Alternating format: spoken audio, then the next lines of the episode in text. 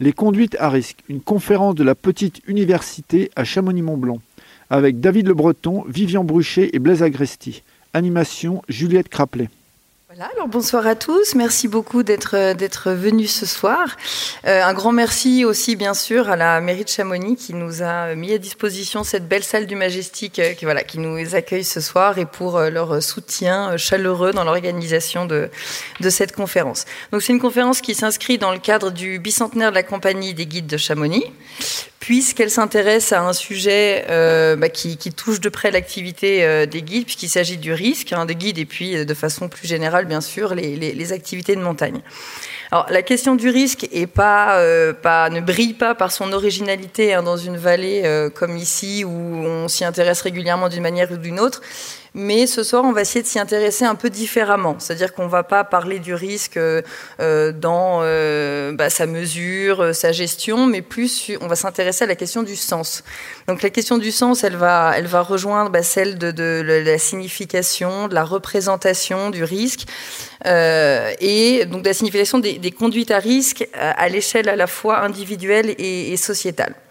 Donc, pour ce fait, nous, nous recevons donc euh, le, le, grand sociologue David Le Breton, que je, nous sommes très heureux de, de recevoir ce soir, euh, qui est donc professeur de sociologie d'anthropologie euh, à l'université de Strasbourg et également membre de l'Institut universitaire de France.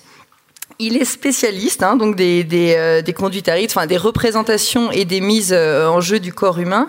Et euh, dans ce cadre, il a donc beaucoup travaillé sur les conduites à risque. Donc ce soir, il va nous parler en particulier de la représentation du risque chez les individus dans les activités où il est pris délibérément, consciemment. Alors évidemment, pour aller, il a, il a fait, c'est un travail d'une vie, hein, donc ce sera dur de, le résumer là, mais je vous invite bien sûr, pour aller plus avant dans sa pensée, à, lire ses ouvrages donc notamment euh, Conduite à risque des jeux de mort aux jeux de vivre, au Presse universitaire de France, pardon, au Presse universitaire de France.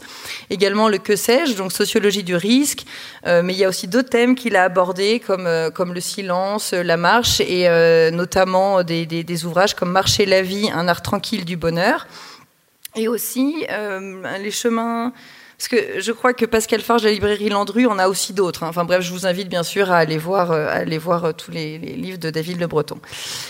Euh, bonsoir David Le Breton. Bonsoir, à toutes et à tous. Euh, vous avez bien sûr un micro pour la suite.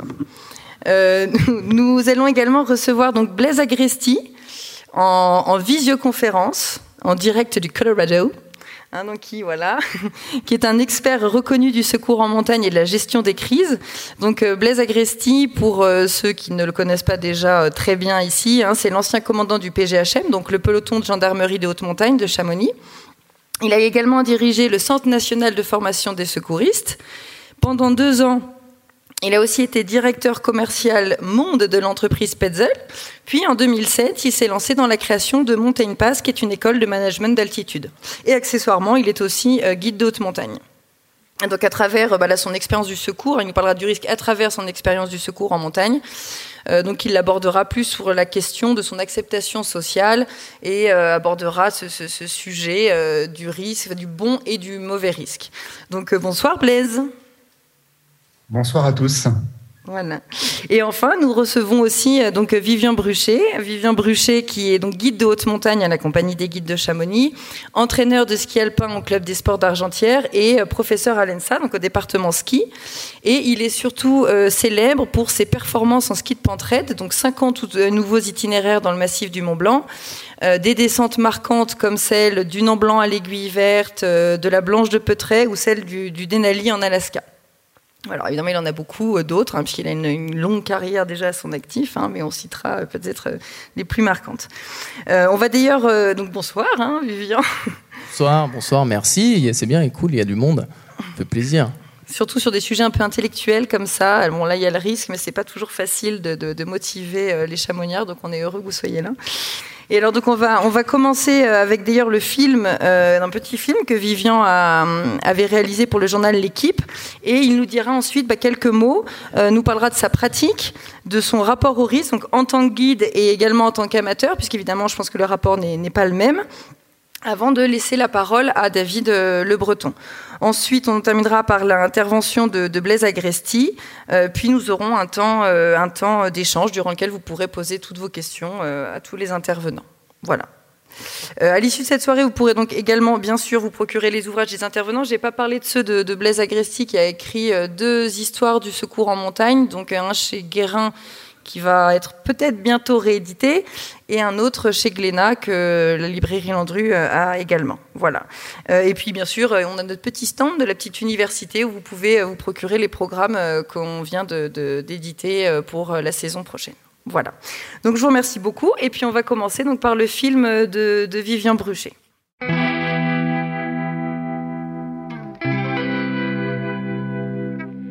Elles font partie de notre patrimoine, mais nous les connaissons si mal.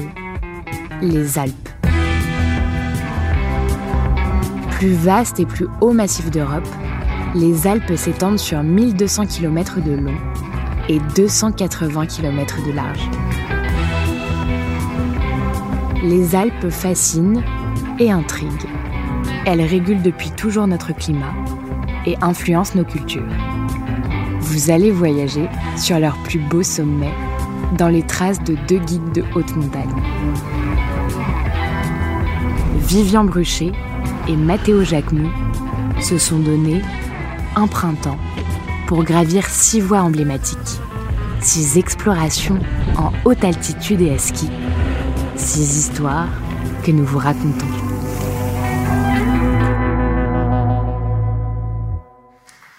Eh ben, je suis bien bien content de revoir ces images en fait. Euh, donc euh, effectivement, quand Juliette m'a parlé de la soirée, elle m'a dit écoute, on va, ça serait bien qu'on présente un petit peu au moins ce que tu fais, ta pratique, euh, dans quel environnement t'évolues, etc. Et je me suis dit tiens, franchement, je trouve que ça correspond pas mal à, en tous les cas au thème de la soirée parce qu'on l'aborde on aborde quand même un peu le thème du, du risque, du danger, et puis aussi pourquoi on fait ça, etc. Et euh, donc en fait, ce clip vidéo, il a été tiré de toute une série qu'on a créée. Donc c'était tout un printemps, c'était le printemps 2018. J'étais avec Mathéo Jacquemou, euh, qui est également guide et puis qui a tout un palmarès. c'est un champion du monde de ski alpinisme et tout, extrêmement fort. Et on a passé tout le printemps ensemble, euh, on va dire, à rayonner sur les sommets iconiques des Alpes. Donc on a commencé par le Cervin, on a été au Grand Combin, on a été au Viso, on a été au Grand Joras, on a été... Euh, on a été, enfin j'en oublie certainement. Euh, enfin bref, on a on a rayé six sommets iconiques des Alpes ensemble, et on avait carte blanche avec le journal L'équipe. En fait, là vous voyez, c'est que nous. En fait, on filme que nous. Donc on filme avec nos caméras embarquées. Et en fait, l'idée, c'était de faire un projet très, très, très immersif. Euh, d'emmener les, de vous emmener avec nous et aussi eux ils avaient ils ont un regard de journaliste donc euh, aussi d'amener euh, voilà des, informations en plus c'est quoi une broche à glace? C'est quoi un sérac? Et et voilà, donc, donc ce projet il est toujours en ligne, hein. vous pouvez toujours le retrouver, vous pouvez retrouver tous les autres épisodes aussi. Donc ils nous ont vraiment créé une plateforme. Donc pour nous, c'est quand même absolument génial hein, de pouvoir avoir l'occasion de partager notre passion à un grand public comme ça, et surtout d'avoir carte blanche. Au jour d'aujourd'hui, ça aurait été totalement différent si on aurait été dans cette phase-là avec l'idée de filmer avec toute une production, où là tu t'emmènes du monde avec toi et ça n'a rien à voir. Ça n'a rien à voir en termes de, en termes de mise en place. Euh, et donc par rapport à juste à ce, printemps suspendu, mais à d'autres euh, d'autres activités que tu fais régulièrement, en tout cas dans ta pratique d'amateur pour dans un premier temps, qu'est-ce que donc tu en parles un petit peu, mais du coup quel est euh, dans quel esprit tu te mets quand tu vas prendre ces risques-là Quel rapport tu, tu, as au risque de façon en tout cas consciente? Qu'est-ce que de quelle manière toi tu te le représentes? Déjà, on en parle un petit peu dans le film. Euh, je dis qu'on a l'impression de jouer parce que pour moi, on, est constamment. Moi, je fais du, ski par passion. Je fais du ski. Je suis animé par quelque chose. Euh, et, aussi, je le dis, euh, je parle de, beaucoup de conscience par rapport au risque et par rapport au danger, et d'une manière professionnelle. Et en fait, ce que j'entends par professionnel, c'est que en fait, on prépare énormément nos sorties, on prépare énormément nos itinéraires. Et, je, et je suis convaincu que dans ce rôle de la préparation, en fait, j'arrive euh, au maximum à visualiser les portions qui sont délicates, etc. Et du coup, à minimiser le risque. Et euh, donc en fait, c'est ça, on est, on est constamment en train de jouer dans, dans un élément euh, qui est la haute montagne, et on le voit clairement dans ces images. C'est quoi la haute montagne? C'est vraiment c'est ces grandes immensités glaciaires, c'est ces séracs, c'est ces crevasses, c'est la verticalité. moi, je suis né, j'ai grandi à Chamonix, j'ai toujours été baigné dans la verticalité de Chamonix. actuellement, j'habite Valorcine, c'est différent, j'ai pas la même vue. Et tout à l'heure, je me promenais ne serait-ce que dans Cham, et c'est vrai que quand tu es vraiment là, tu regardes les montagnes, les montagnes, elles sont vraiment, vraiment présentes. Quoi. Et, ce qu'on voit, c'est ça, c'est ces glaciers. C'est ces glaciers, c'est, la neige éternelle. C'est... Donc, tu, tu vas euh, chercher aussi la beauté, euh, quelque chose d'un peu charnel à l'élément, euh, au-delà du risque en lui-même. Ah oui, oui, oui, il y a une grosse recherche d'esthétique. Grosse recherche d'esthétique et euh, moi je fais pas du tout du ski. Et pareil je le dis aussi dans le film je fais pas du tout du ski pour aller chercher la mort me confronter à, à, me sentir vivant parce que j'affronte quelque chose. J'ai pas du tout le sentiment d'affronter quelque chose. J'ai plutôt le sentiment d'être tout petit minuscule à me promener et à essayer de trouver un chemin ce qui m'intéresse c'est de trouver un chemin c'est l'idée de euh, et, ça, euh, en côtoyant, j'ai côtoyé des années un Kylian Jornet et qui me disait euh, trouver son chemin pour trouver ta vie. Et ça, ça m'a beaucoup, beaucoup marqué. Et, c'est un peu cette manière-là, cette manière de, de, lire la montagne, d'essayer de, lire le terrain pour effectivement trouver ton chemin en minimisant les risques et, et en faisant durer le plaisir jusqu'à 70 ans. C'est l'idée. On sera là dans, je serai là dans 40 ans. Ne hein. vous inquiétez pas. On l'espère, on l'espère. Donc alors, euh, je ne sais pas pour David Le Breton si, si euh, Vivien Bruchet est un, est un cas d'école. Si, euh, Je vais faire une thérapie en fait. Est-il vraiment conscient des mécanismes à l'œuvre dans, dans, sa pratique ou pas Voilà, il parle d'esthétique, de chercher son chemin. la question de la recherche de la mort n'est pas au cœur de sa pratique. Euh, est-ce qu'il y a peut-être quelque chose euh, derrière euh, tout ça dont on n'est pas tous conscients, lui, nous tous, voilà, auquel on pourrait réfléchir? Bah, D'abord, je dirais que nul d'entre nous n'est conscient tout à fait de ce qu'il fait. Hein. On a quand même, depuis le début du XXe siècle, la psychanalyse qui nous a montré qu'il y avait en nous un abîme. Et en tous les cas, s'agissant de ces pratiques dites à risque, il y a toujours de l'ambivalence, hein, toujours. Et les premières fois où je suis venu, euh, d'ailleurs, à Chamonix, c'était en 90. C'est à l'occasion de la parution de mon livre, Passion du, l'un de mes premiers livres, qui s'appelait Passion du risque. Et je revois d'ailleurs un certain nombre de. Comment dire J'ai dans ma mémoire un certain nombre de visages qui me sont restés, notamment une jeune libraire euh, qui venait de s'installer, dont j'ai perdu la trace évidemment. Il y avait Françoise Lux, l'ethnologue, qui était une amie de l'époque. Qui est là Ah, ah j'ai pas vu Françoise. je, je, crois l'avoir vue. Hein. D'accord. Ah, alors, alors, vraiment, un, grand salut à Françoise que, que j'aime énormément et dont le travail continue à m'inspirer d'ailleurs. Il y avait Bernard Prudhomme. Il est là également. Ah bon, bah, vraiment, c'est extraordinaire. Je ne les ai pas vus depuis tellement longtemps. Bernard Ami. Ça, je ne sais pas. ok, voilà. Non, euh, oui, donc c'était. En fait, euh, si j'évoquais ces souvenirs, c'était pour me. Je, me souviens d'un certain nombre de débats que j'ai eus à l'époque avec un certain nombre de, de, ces hommes et de ces femmes qu'on appelait de la nouvelle montagne ou, ou, des nouveaux aventuriers ou des aventuriers de l'extrême, etc., qui étaient souvent des garçons qui me disaient Mais moi, je ne prends aucun risque, je, contrôle des adeptes du ski, du, du, parachute. Euh, du, du, oui. Base jump Non, non, base jump plutôt, voilà. Et donc des, garçons ou des filles qui me disaient je, contrôle absolument tout ce que je fais, ce que vous dites sur leur délices, vous exagérez, etc. Bon, mais malheureusement, euh, parfois, quelques mois ou quelques années plus tard, j'apprenais leur, leur décès, et voilà. Bon, tout ça pour dire que de toute façon, on est, on est toujours dans l'ambivalence. Dans tous les choix qu'on fait, c'est un peu d'ailleurs le thème de mon exposé. On n'est pas dans une conscience cartésienne, dans une transparence de nos actes il y a une part de nous qui nous échappe. Alors bien sûr, on peut faire, euh, on peut être dans ces pratiques euh, de la haute montagne pour la jubilation, pour avec le sentiment que tout va bien.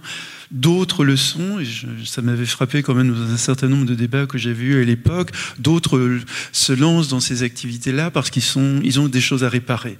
Ils sont dans une, euh, ils sont sur un fil du rasoir dans leur vie personnelle et à travers ces prises de, cette surenchère dans le risque, ils essaient de contrôler dans leur quelque chose finalement qui leur échappe. Voilà. D'autres, c'est un peu comme le tatouage, comme on dit, les gens qui, les gens qui se tatouent, c'est qu'ils ont des problèmes, c'est évidemment complètement débile, mais ça ne veut pas dire qu'il n'y a pas un certain nombre d'hommes ou de femmes qui se tatouent parce qu'ils veulent se reconstruire, parce qu'ils veulent changer de peau, etc. Donc je pense que donc on peut pas parler de façon trop généraliste de la montagne, enfin de ces activités de haute montagne. Certaines sont faites effectivement dans l'apaisement, dans la tranquillité, avec des prises de risques euh, malgré tout importantes. D'autres sont faites plutôt dans une espèce de clinique intime, on pourrait dire, dans une volonté de reconquérir euh, une existence qui échappe. Et ce sont évidemment ces, garçons ou ces filles qui vont prendre le plus de risques, parce que c'est eux qui vont dire sky is the, limit. Il faut toujours que je repousse plus loin, plus loin, plus loin encore, jusqu'au moment où ça casse, parce qu'ils sont allés beaucoup trop loin. il y a eu quand même, dans ces années-là, d'ailleurs fin des années 80, début des années 90, il y a eu beaucoup de mortalité dans, ces activités dites extrêmes. Et c'est en cela d'ailleurs qu'elle me, passionnait aussi, en tant qu'anthropologue. Alors, euh, là, notamment, euh, il y a une, moi, en tout cas, une, partie de votre travail qui m'intéresse particulièrement. Euh, enfin, il y en a plusieurs, bien sûr, mais c'est est-ce que est-ce qu'on a quelque chose qui est vraiment un phénomène de la modernité, ou est-ce que c'est quel, quel est le lien entre l'évolution de la société et le développement de ces pratiques chez les individus de façon un peu généraliste, au-delà évidemment de toutes les particularités des individus? Alors, pour moi, il s'est joué euh, autour des années 80 euh, euh, une, cristallisation autour de deux phénomènes qui continuent quand même à hanter nos sociétés et qui m'avaient amené à l'écriture de Passion du, risque. Oui, c'était d'une part, et, le terme conduite à risque d'ailleurs s'applique davantage aux adolescents. Hein, c'est une, notion qu'on applique assez peu aux, activités physiques et sportives dites à risque, etc 80, c'est le moment du décrochage des conduites à risque de nos jeunes. Moi, ça m'avait frappé. J'avais moi-même eu une, une, adolescence et une jeunesse assez, assez chaotique, disons.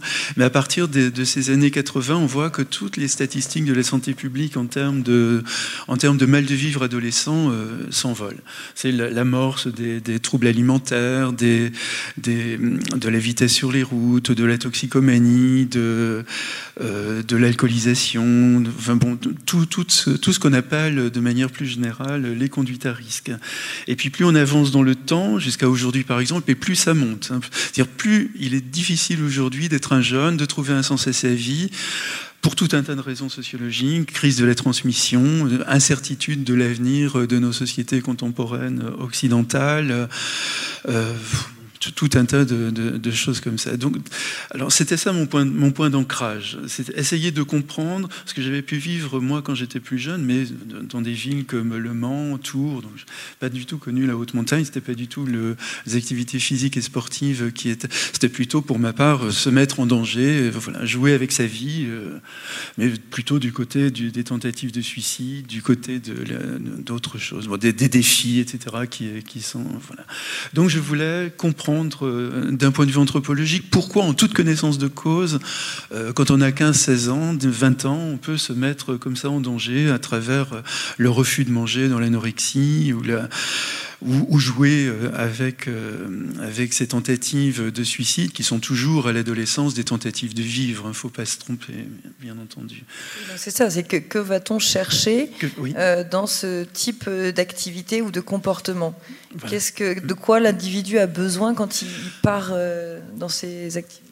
Alors, s'agissant des conduites à risque de nos jeunes, il s'agissait évidemment de solliciter symboliquement la mort pour donner un sens à sa vie, dans des formes qui, tout, qui, sont, qui côtoient délit. C'est-à-dire qu'en gros, le, lien social ne les a pas convaincus euh, que leur vie valait la peine, qu'ils avaient leur place dans le monde. Donc, ils interrogent un signifiant majeur, on pourrait dire la mort, euh, en se mettant à l'épreuve, en se mettant en danger. Et s'ils survivent, ils éprouvent ce sentiment un sentiment de renaissance, un sentiment de puissance, le sentiment finalement d'avoir su regarder la mort dans les yeux et de revenir.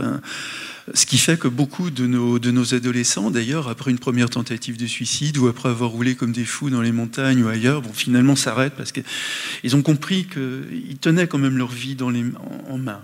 Ils, n'étaient plus dans, un chaos, dans un monde qui leur échappait complètement. Donc je reviens à ces années 80 et à, mon livre Passion du risque. D'un côté, il y avait, euh, et on cherchait d'ailleurs quand même encore des mots pour dire conduite à risque. Hein. Quand j'écrivais Passion du risque, je me souviens que la notion de conduite à risque n'était absolument pas évidente. Je me demandais comment nommer ces, comportements de, de, nos ados. Est-ce que je les appelais conduite de risque, ce qu'on ne fait plus du tout aujourd'hui, ou conduite à risque? Ce qui montre qu'on était à l'amorce d'un phénomène sociologique majeur de ce mal de vivre adolescent. En même temps, dans ces années 80, on est dans l'amorce de les émissions de Philippe de Dieu-le-Veut, c'est Nicolas Hulot avec, euh, avec Ushuaïa, des émissions qui bouleversent la France entière, qui fascinent le, la France entière, pas seulement la France d'ailleurs, c'est un phénomène assez, assez global à l'époque. Et puis c'est l'amorce de ce qu'on a appelé la nouvelle, les nouveaux aventuriers, entre guillemets, pour caricaturer un peu le fait qu'on on était désormais, on n'est plus chez Jack London. Euh, ou, ou, au début du XXe siècle. On, avait affaire à des hommes, ou plus rarement à des femmes, qui allaient affronter des, comment dire, qui, étaient, qui devenaient des entrepreneurs du risque d'une certaine manière, qui cherchaient dans un coin du monde des dangers majeurs pour aller les affronter sous le regard, avec des sponsors, sous le regard des caméras, etc., etc. Et ce qui me, pour un, grand voyageur comme moi, ce qui me troublait, par exemple, en allant plusieurs fois au Népal, c'était de voir la, la détérioration du lien social au Népal avec tous ces gamins qui, qui venaient de mendier euh, et à qui hein, beaucoup d'Occidentaux jetaient des pièces pour les voir euh, se battre, etc. Bon, je me disais, comment se fait-il que dans nos sociétés occidentales, on aille titiller la mort dans, les pays qui sont les plus pauvres du monde et, qu'en même temps que la, la situation dans ces pays-là, le Népal par exemple, absolument rien ne change pour les enfants, etc. Bon, donc j'avais quand même un sursaut moral à l'époque, mais bon, je suis resté anthropologue, j'ai pas, j'ai pas je suis pas moraliste, mais donc j'ai essayé de comprendre pourquoi là aussi, en toute connaissance de cause, mais sur un registre complètement différent, euh, il y avait cette nécessité intérieure pour beaucoup d'occidentaux euh, d'aller jouer avec leur existence euh, sur les sommets himalayens ou entreprendre des sur les traces d'eux. Hein, C'était un grand sur les traces d'aventuriers en Amazonie ou ailleurs. Bon, sur les traces d'eux, évidemment, on était un peu chez Jean Baudrillard, le simulacre, la, répétition des, choses. Bon, enfin, je ne dirais pas plus, mais bon, j'avais quand même un regard un peu critique autour de tout ça. Mais il y avait, de la même manière que pour les conduites à risque de nos jeunes, chez ces, chez ces sportifs de l'extrême, entre guillemets, il y avait cette volonté de titiller la mort, de jouer avec les limites pour intensifier euh, son existence. Et ça, Vivian l'a dit tout à l'heure, c'est vrai qu'on est dans une intensité d'être quand on est dans ces activités-là, euh, quand on les a choisies parce que là, nos ados, nos adolescents sont plutôt dans une nécessité intérieure. On ne devient pas anorexique pour vivre, pour vivre les émotions de, l'anorexie. Il y a quelque chose qui s'impose à soi. Voilà. Donc là aussi, on n'est pas du tout chez Descartes. Dans, on est dans quelque chose de beaucoup plus ambivalent, mais qui fait partie aussi de notre, de notre condition humaine. Voilà. Donc donc la, recherche de l'intensité d'être, la recherche aussi de la sacralité qui m'a paru euh, très très présent aussi dans le dans le dans la dans, l'entreprise de, de, Vivian. Euh, ce que j'appelle sacré, c'est pas du tout le religieux. Hein. Dans la dans la dans une vieille tradition sociologique française euh, qui renvoie à Roger Caillois, à Georges Bataille, à d'autres, Michel Léris, etc. On a on, on oppose le sacré qui touche la vie quotidienne au religieux religieux qui est davantage réglementé par un clergé, par des textes sacrés, par des cérémonies, etc.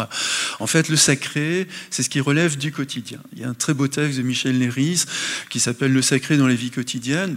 On pourrait dire c'est un, grand sociologue, un grand ethnologue qui parle, mais il parle de quoi? De la maison de son enfance, etc. C'est ça le sacré pour chacun de nous. C'est-à-dire on a des activités qui nous arrachent à nous-mêmes, qui nous donnent le sentiment de, de posséder notre, existence entre nos mains. On se dit, c'est la meilleure, la plus belle version de moi. Elle est là, sur, les parois, elle est dans, ses descentes de ski, ou, ou pour d'autres, pour des marcheurs, ça va être d'accéder à un point après 7 ou 8 heures de marche, avec l'impression que le, génie des lieux lui lui tend les bras, etc. Bon, il y a ce sentiment d'être passionnément vivant, et je crois que Vivian aussi on, a, on a parlé, euh, le sentiment d'être passionnément vivant, d'être arraché aux routines, entre, entre guillemets, de la vie quotidienne, donc en, accédant à des formes de transcendance, mais de transcendance intime. C'est-à-dire que je pense que pour beaucoup de gens qui regardent les images, ces images-là, elles sont plutôt, euh, elles suscitent l'effroi, la peur, euh, l'idée que c'est aberrant de faire des trucs comme ça. Alors voilà, et c'est ça aussi le sacré. Ce qui est merveilleux pour l'un peut être absolument grotesque ou dérisoire pour un autre, ou susciter plutôt l'effroi. Mais l'effroi d'ailleurs étant une autre forme du sacré, mais sous une, sous une version euh, beaucoup plus nocturne, beaucoup plus, beaucoup plus dure. Voilà.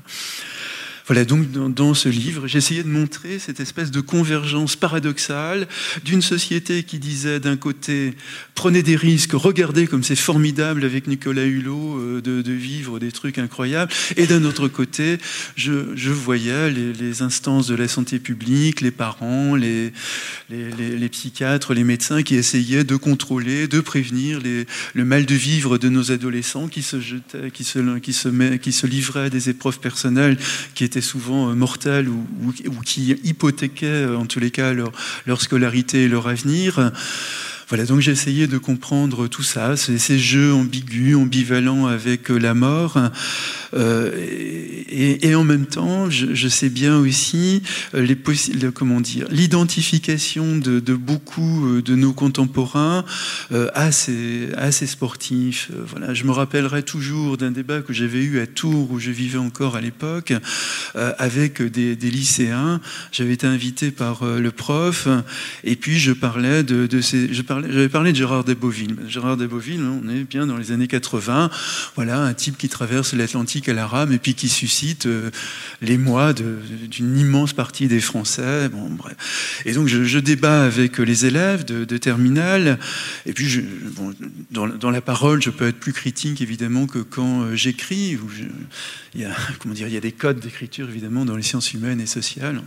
On n'est pas là pour juger, mais en revanche, des fois, quand je parle, je peux donner un petit peu mon point de vue donc j'étais un petit peu critique envers la démarche de, Gérard Desboville, tout en disant que c'est sûrement quelqu'un de très bien, c'était pas la question. Mais en tous les cas, cette hyper-valorisation, je disais qu'elle me troublait. On était en pleine guerre en ex-Yougoslavie à l'époque, et je disais, pour ma part, j'étais quand même un peu choqué euh, de voir tous les jours euh, les 5, 5 minutes euh, dédiées aux, actualités télévisées à Gérard Desboville pour savoir s'il était en forme s'il était. Et puis voilà, alors que de l'autre en Europe, à quelques pas de chez nous, on était en train de se massacrer euh, pour des raisons euh, ethniques, etc.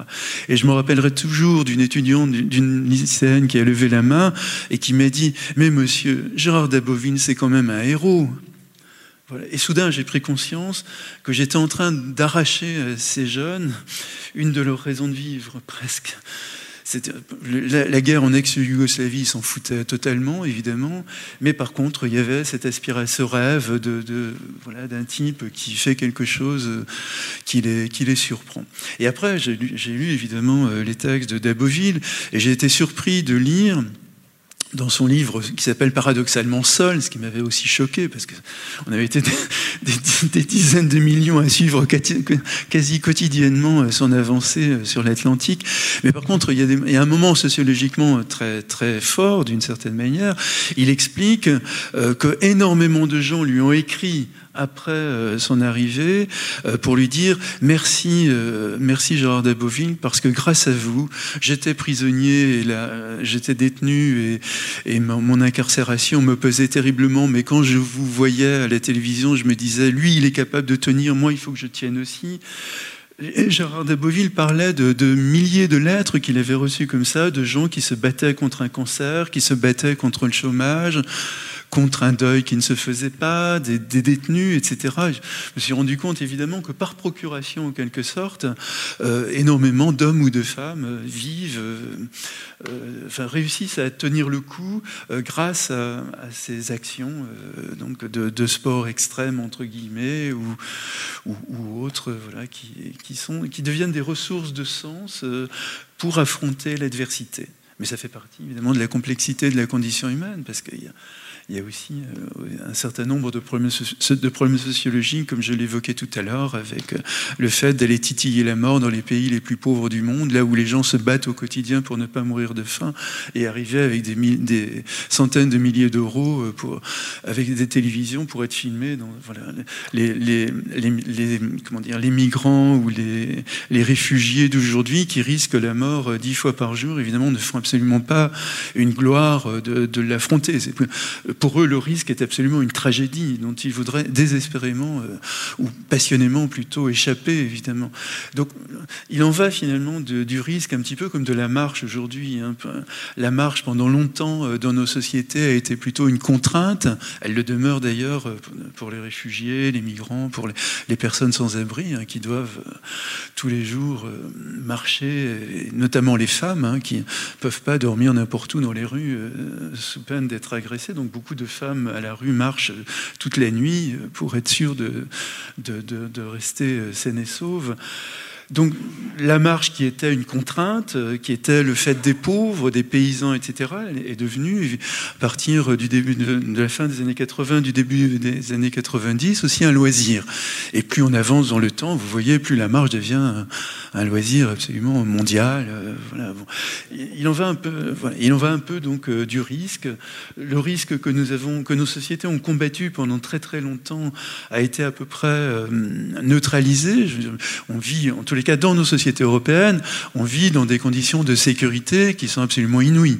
Il suffit d'être un, grand voyageur pour savoir que ce serait pas si on était brésilien ou colombien ou mexicain ou, dans d'autres pays d'Asie, c'est quand même pas si simple, de, même de, déjà de ne pas mourir de faim. Euh, bon, dans, certains quartiers de beaucoup de villes brésiliennes, où, les narcotrafiquants au Mexique ou ailleurs, faire gaffe aux balles perdues et aux règlements de compte, et faut pas se trouver euh, dans, dans ces moments-là. En Europe, on vit dans des conditions de sécurité relative. On a gagné une longévité absolument considérable. C'est vrai que depuis, euh, depuis un an et demi, on est confronté à une pandémie qui a euh, bouleversé complètement la, donne de nos sociétés. Euh, même dans le monde entier, puisque là, du coup, la mort, le danger, le, a, totalement euh, redéfini en quelque sorte notre, notre rapport au monde. Mais globalement, le risque était devenu un loisir. À partir de ces années-là, de ces années 80, 90, on n'est plus dans le contexte des, aventuriers du début du 20e, enfin des aventuriers antérieurs. Une anecdote, par exemple, moi qui m'a toujours troublé quand j'ai lu euh, Christophe Colomb, euh, qui, qui, traverse l'Atlantique sur ses caravelles, qui étaient des bateaux extrêmement lourds. beaucoup de ces bateaux coulaient en cours de route, et Christophe Colomb, dans son journal, raconte une tempête euh, qui, qui vraiment met euh, en, péril tout, l'équipage et, et réussissent à traverser cette tempête. Qu'advient-il? Dans le monde d'aujourd'hui, on se serait dit on est des marins fantastiques, on a réussi. Là, ils ont réussi à affronter la tempête, ils s'agenouillent tous sur le pont, et Christophe Colomb dit, et nous remercions Dieu de nous avoir euh, épargnés. À aucun moment il y a le sentiment d'avoir été à la hauteur, d'avoir été des marins prodigieux, etc. Donc pendant, pendant longtemps, le risque n'avait aucune valeur euh, sociale. Et, voilà. et, donc, il est, je m'embrouille un petit peu dans ce que je veux dire, je m'en excuse. mais il est devenu en tous les cas un loisir dans nos, dans, à partir des années 90. Euh, euh, et il est aussi devenu quel est le profil sociologique C'est pas le plus intéressant, mais en tous les cas, il faut quand même l'évoquer. Quel est le profil sociologique de, ces hommes euh, qui sont dans les pratiques euh, physiques dites à risque? D'abord, ce sont des classes moyennes ou privilégiées. Il est clair que si on est ouvrier, si on est paysan, on n'a guère le temps d'aller euh, titiller le, danger, parce que d'abord, euh, il est souvent présent dans la vie quotidienne, dans bon nombre de, de métiers. Je vous rappelle le, taux de mortalité, par exemple, des ouvriers du bâtiment, qui est absolument considérable, donc ils ne vont pas euh, aller s'amuser à escalader les monts, où, il y aura forcément des, des exceptions.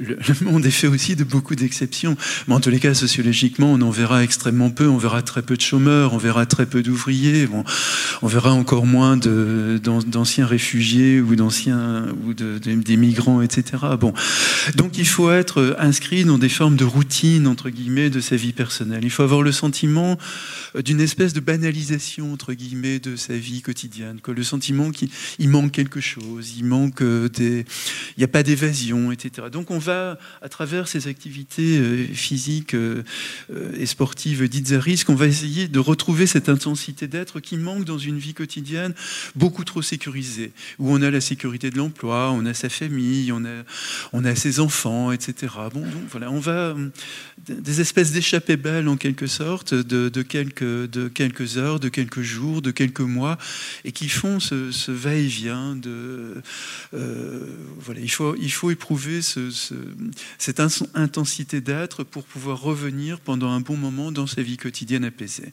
Ah, c'est ce que, ce que mes recherches avaient aussi montré, mais j'ai lu beaucoup de travaux, notamment nord-américains ou autres, qui retrouvent exactement les mêmes, le même profil chez les montagnards, par exemple, américains, ou voilà, des, hommes ou des, hommes, majoritairement, qui donc sont dans une certaine tranquillité euh, économique et autres. Il y a beaucoup moins de femmes, hein, et ça c'est aussi un fait sociologique. On est, la question du genre, elle frappe de plein fouet euh, les activités physiques et sportives dites à risque.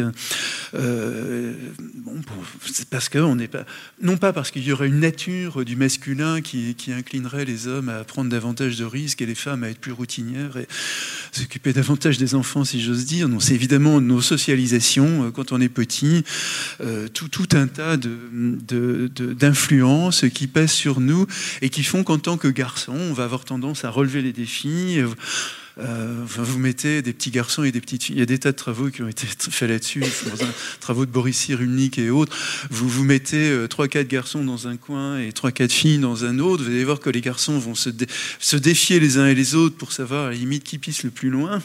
Et ils vont être en, rivalité permanente. Les filles vont se mettre ensemble pour essayer de faire des jeux. Hein.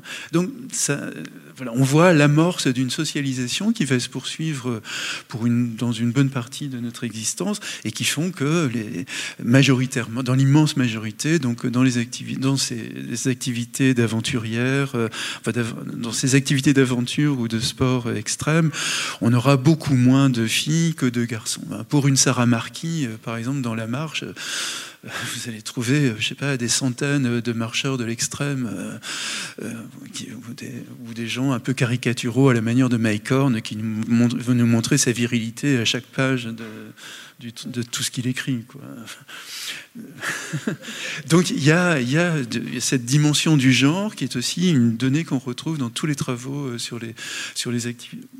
Oui, et la, la dimension culturelle. Donc là, on revient peut-être aussi à la question euh, des, guides ou dans une vallée comme ici, euh, au-delà du genre, hein, même y a effectivement une marque très forte aussi genrée ici. Mais quelle est l'influence d'une culture aussi en salle où le risque peut-être est banalisé par la culture ou je ne sais pas, mais en tout cas, est-ce que ça y a une forme d'habitude, de culture qui, qui, modifie la représentation du risque des personnes qui vivent dans cette ère culturelle particulière? Oui, oui, c'est évident. Je pense que si on est, euh, si on grandit en Bretagne, en Côte d'Armor ou ailleurs, on aura peut-être une, immense fascination de la mer. Et si on est un adolescent euh, mal dans sa peau, par exemple, on se plongera dans la, enfin, fera de la plongée sous-marine, on fera, on, fera de, des dériveurs quand on est petit, puis après des bateaux euh, plus importants. Je crois que, moi, j'y ai souvent pensé d'ailleurs. Hein. Je, me suis souvent dit, si j'avais grandi à Chamonix ou ailleurs, pour essayer de, de, de contrôler le mal de vivre que j'éprouvais, je me serais certainement lancé sur les, sur les parois, j'aurais fait du ski extrême, du base jumping, etc. Parce que ça aurait été ma manière finalement d'apprivoiser euh, d'apprivoiser la, comment dire, cette espèce de négativité, en tous les cas, que je sentais en moi, ce, jeu de mort euh, permanent euh, qui, qui m'habitait à l'époque. Mais je l'ai dit, j'ai grandi au Mans, dans une ville ouvrière où il y avait vraiment guerre de transcendance. À Tours, j'ai pas été vraiment touché par la, comment dire, la, douceur de vivre, de, même si je trouvais la Loire merveilleuse. Mais, mais bon, voilà. Mais je, pense effectivement, là, la, culture, elle jouera aussi par une certaine proximité géographique. Ce qui ne veut pas dire, évidemment, que des gens de Lyon ou peut-être des Tourangeaux, je sais pas, il y a peut-être des, grands alpinistes Tourangeaux ou, ou, ou, ou, Poitevin ou je sais pas quoi, qui, qui, à un moment donné dans leur vie se sont dit bah, ma vie c'est la montagne, j'en ai jamais vu, mais j'y vais, etc. en tous les cas, ça n'a pas du tout été mon cas. Je pense que quand même, quand on grandit dans un, quand on grandit à Chamonix ou dans la vallée, on a envie un jour d'aller escalader les sommets. Ça me paraît une évidence mais si on est breton, on ira aussi, ce sera la mer, et si on est ailleurs, ce sera autre chose. Là, moi, je pense que, moi, je sais que, par exemple, sur tout ce que vous êtes en train de dire, le, euh, moi, je sais que ma pratique, je la fais pas du tout parce que je dois prouver quelque chose ou parce que j'ai quelque, j'ai eu une enfance difficile ou etc. Je fuis rien du tout. Justement, je trouve que c'est une formidable source d'inspiration d'aller en montagne. Euh, moi, ça devient presque artistique dans l'approche. Euh, il y a une forme, c'est une forme aussi de création. On a, on a l'opportunité de créer, on a l'opportunité de dessiner des choses, on a l'opportunité de, de rêver. Et je pense que c'est ça qu'il y a d'intéressant et on va dire le côté positif des conduites à risque.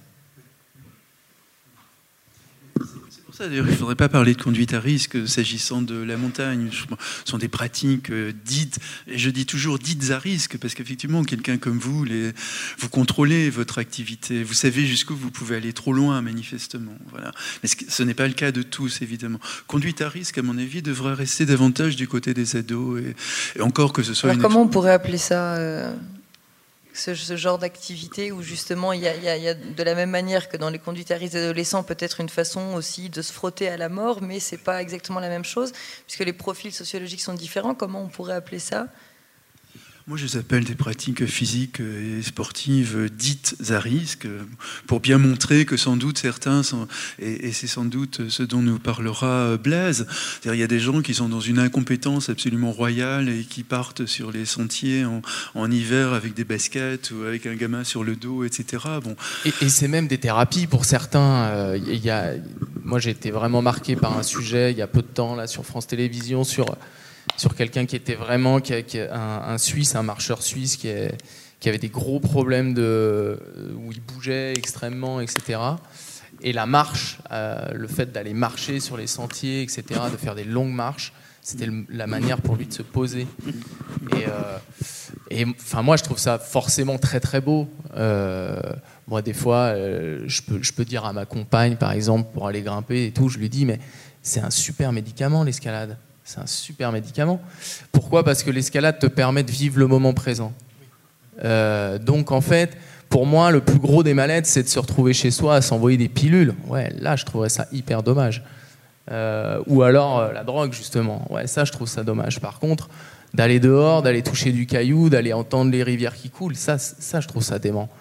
Donc, donc forcément enfin, moi, je suis plutôt, je suis plutôt clairement dans le, dans le côté. Euh, et tout à l'heure, c'était rigolo. Je lisais des trucs sur Frison Roche. Je voyais le versant soleil. Voilà, moi, je suis plutôt sur le versant soleil de ces conduites à risque que, que dans la face nord des, des Joras. Hein. Est-ce que tu en côtoies des gens qui seraient plutôt du côté obscur?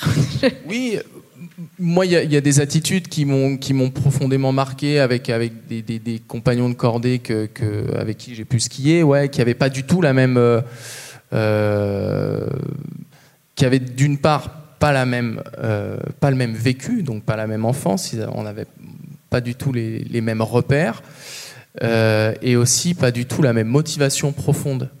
Moi, je l'ai dit, ma motivation, elle est de créer, elle est de, elle est de, elle est de partager, elle est de transmettre.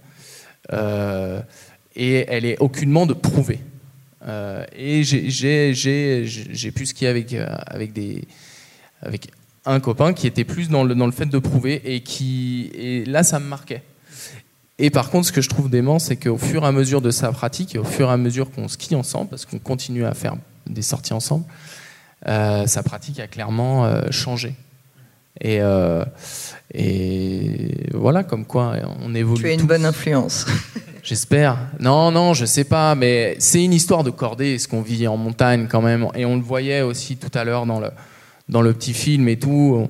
On est toujours dans l'échange, énormément dans l'échange. On est dans l'observation, on va se regarder, on va aussi identifier. Bon, tu identifies les dangers qu'il peut y avoir sur la montagne, mais la principale chose, elle vient de l'humain. Donc quelque part, euh, on se regarde, on s'écoute. Tiens, il est dans le dur. Euh, ah tiens, il est bien. Moi, je sors des séracs. Euh, ah ouais, ça m'a refroidi. Hein. J'avais envie de faire demi-tour à, ce moment-là. J'étais, vas-y, on rentre à la maison. On va boire, on va boire des chocolats chauds, quoi. Mais au final, bah, non, en échangeant dans cette histoire de cordée, bah, ça t'amène à, avancer, à aller plus loin. Et, ce coup-là, par exemple, on n'a pas été forcément au sommet, on s'est arrêté plus bas, mais pour nous, c'était, voilà, parfait. Parce qu'encore une fois, on n'avait rien à prouver, on n'avait pas le poids non plus des médias, etc., à se dire il faut ramener des images et tout. Donc ça, c'est très très important. Je pense qu'aujourd'hui, dans les conduites à risque, il y a une chose qui arrive très très forte, et surtout pour les nouvelles générations, c'est les réseaux sociaux. Les réseaux sociaux, c'est absolument incroyable la, puissance que ça peut avoir dans la prise de décision, euh, dans le fait de qu'est-ce que tu veux montrer, qu'est-ce que tu veux, comment tu veux être, ma vie rêvée d'Instagram. C'est ça, c'est ça les choses. Et, ça, c'est dangereux. Ça, c'est vraiment dangereux. Donc euh, prendre beaucoup de recul par rapport à ça, du recul par rapport à sa pratique, et puis, euh, et puis surtout, euh, voilà, faire les choses pour les bonnes raisons. C'est comme ça que je peux le ressentir, moi. tant mieux, c'est bien. Alors, il y a aussi l'aspect euh, plus positif du risque, peut-être, dont nous parlera Blaise Agresti. Alors, est-ce que vous voulez rajouter quelque chose On continuera les échanges peut-être après? Vous aviez quelque chose à ajouter avant qu'on laisse oui, je pense que le plus grand risque dans la vie, c'est quand même de rester assis sur ses positions, de ne jamais prendre de risques, parce que c'est, il faut, euh, il faut vivre avec une volonté de chance, avec une volonté de se remettre en question. Euh, sinon, on est, on est pris dans la banalisation du monde, dans, dans, un, dans une sécurité qui étouffe absolument toutes les ressources qu'on pourrait avoir. Il est clair que quand on est dans une situation difficile, on se redécouvre complètement, et, c'est là où on est, on est dans cette cette intensité d'être qu'on n'aurait jamais pensé euh, vivre un jour. Donc il faut savoir prendre des risques. Et bon, j'ai pas, pas fait mon exposé, mais j'aurais commencé par euh, dire euh, que le risque est inhérent à la condition humaine, que tout choix est une prise de risque, que tout choix, le fait de faire des études plutôt qu'une autre, de vivre dans une, dans une ville plutôt qu'une autre, le fait d'entamer une relation amoureuse ou pas. Et j'aime beaucoup Charles Peggy qui disait que le plus grand risque dans la vie, au début du XXe siècle, c'était de faire un enfant, de mettre un enfant au monde, parce, parce qu'on en, prend on en prend pour toute sa vie et, de manière euh, relativement inéluctable. Donc voilà, vivre, c'est assumer des risques en permanence et ça fait partie de la vie. La, sécurité est étouffante et il faut elle est nécessaire évidemment dans un contexte pandémique. Je ne suis absolument pas en train de faire une critique à cet égard. Euh, mais, mais en tous les cas, voilà, il faut savoir se mettre en question, prendre des décisions qui sont difficiles. Euh, d'autant plus, je vous raconte euh, une anecdote que je trouve magnifique, que j'emprunte à Jean Grenier, qui a été le professeur d'Albert Camus euh, à Alger. Et c'est une histoire taoïste qui, montre justement qu'on ne sait jamais très bien sur quel pied danser. C'est l'histoire d'un vieil homme dans une vallée perdue de Chine qui un jour perd son cheval. Les voisins viennent voir euh, l'homme et lui disent Mon pauvre, quel malheur, tu as perdu ton cheval, etc. Et l'homme euh, leur répond Mais comment savez-vous que c'est un malheur? Et en effet, quelques jours plus tard, euh, voilà le cheval qui revient avec des chevaux sauvages qu'il a rencontrés en cours de route les voisins arrivent et disent mais tu as une chance, c'est formidable la chance euh, qui est la tienne, euh, maintenant te voilà euh, quasiment riche. Et le vieil homme dit mais comment savez-vous que c'est une chance? Et en effet, dans les jours qui suivent, le fils, qui a essayé de dompter les, chevaux, a été jeté à bas et il s'est cassé la jambe. Les voisins arrivent, ah, pauvre, malheureux, euh, ton fils maintenant ne va plus pouvoir t'aider autant qu'avant. Et l'homme euh, leur répond, mais comment savez-vous que c'est un malheur? Et en effet, dans l'Empire chinois de l'époque, une guerre est déclarée et tous les jeunes de tous les villages de Chine sont mobilisés, sauf évidemment le, fils de ce vieil homme. on pourrait comme ça continuer pendant très très très longtemps parce que ce sont, uniquement les circonstances qui définissent si, un choix est bon ou pas, si un événement est heureux ou malheureux. Ce qui fait le bonheur d'un moment peut faire le malheur d'un autre et, et inversement, le malheur d'un moment peut faire le bonheur d'un autre, etc. Et une, une, deuxième, une histoire, euh, une histoire juive d'ailleurs, vous connaissez le moyen failli de faire rire Dieu, racontez-lui vos projets.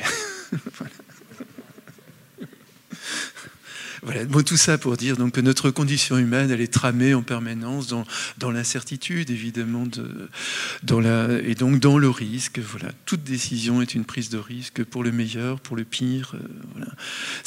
Et d'où, cette très très belle phrase aussi de Rainer Maria Rilke qui, qui dit quelque part dans l'inachevé. Voilà, chacun de nous est quelque part dans l'inachevé ce serait rassurant si on savait où on va, si, je sais pas, si on avait un, recul sur son existence pour savoir où on sera dans 10 ans, dans 20 ans, etc. Mais en même temps, je crois que non, parce qu'on perdrait absolument tout le sel de sa vie, on n'aurait plus envie de vivre, parce que ce serait une espèce de formalité. On se dirait, voilà, je sais que dans 5 ans, il va se passer ça, dans 10 ans, ça. Peut-être ce serait des choses merveilleuses, mais en tous les cas, euh, si on n'y aurait plus la surprise, justement. Vivre, c'est aussi en permanence être dans la surprise et être décalé de soi-même. Euh, ben, merci beaucoup. Donc on, va, on va passer maintenant peut-être au, propos de, Blaise Agresti. Donc effectivement, euh, je, voudrais vous, parler un petit peu avec ce double regard du, guide et, de l'ancien secouriste, euh, parce qu'effectivement, je considère qu'il y a une un, regard intéressant en complément de ce qui a été dit. Alors, je, suis tout à fait en ligne avec les motifs profonds euh, autour de la sacralité, autour du, du rapport euh, finalement au sens de l'existence et au sens de vivre, hein, donc euh, qui a été évoqué par David Le Breton. Mais je, je voudrais juste, non pas, c'est pas du tout revenir sur terre, pas du tout, mais compléter avec modestie, hein, parce qu'effectivement c'est extrêmement dur de mesurer le coût du risque autour de ça. Pour vous parler, donc moi j'ai un parcours, effectivement, comme tu l'as dit, Juliette, euh, autour d'un parcours militaire pendant pas mal d'années, patron du PGHM et du secours, une expérience dans l'univers de, l'entreprise. Euh, là aussi, je trouve que c'est intéressant qu'on mesure aussi, euh, parce que l'entreprise Petzel, où j'étais directeur commercial finalement, euh, vend des réponses à la prise de risque parce que ce sont des outils de sécurité, du matériel qui permet de réduire le risque. Donc il y a aussi une lecture industrielle de la réduction du risque.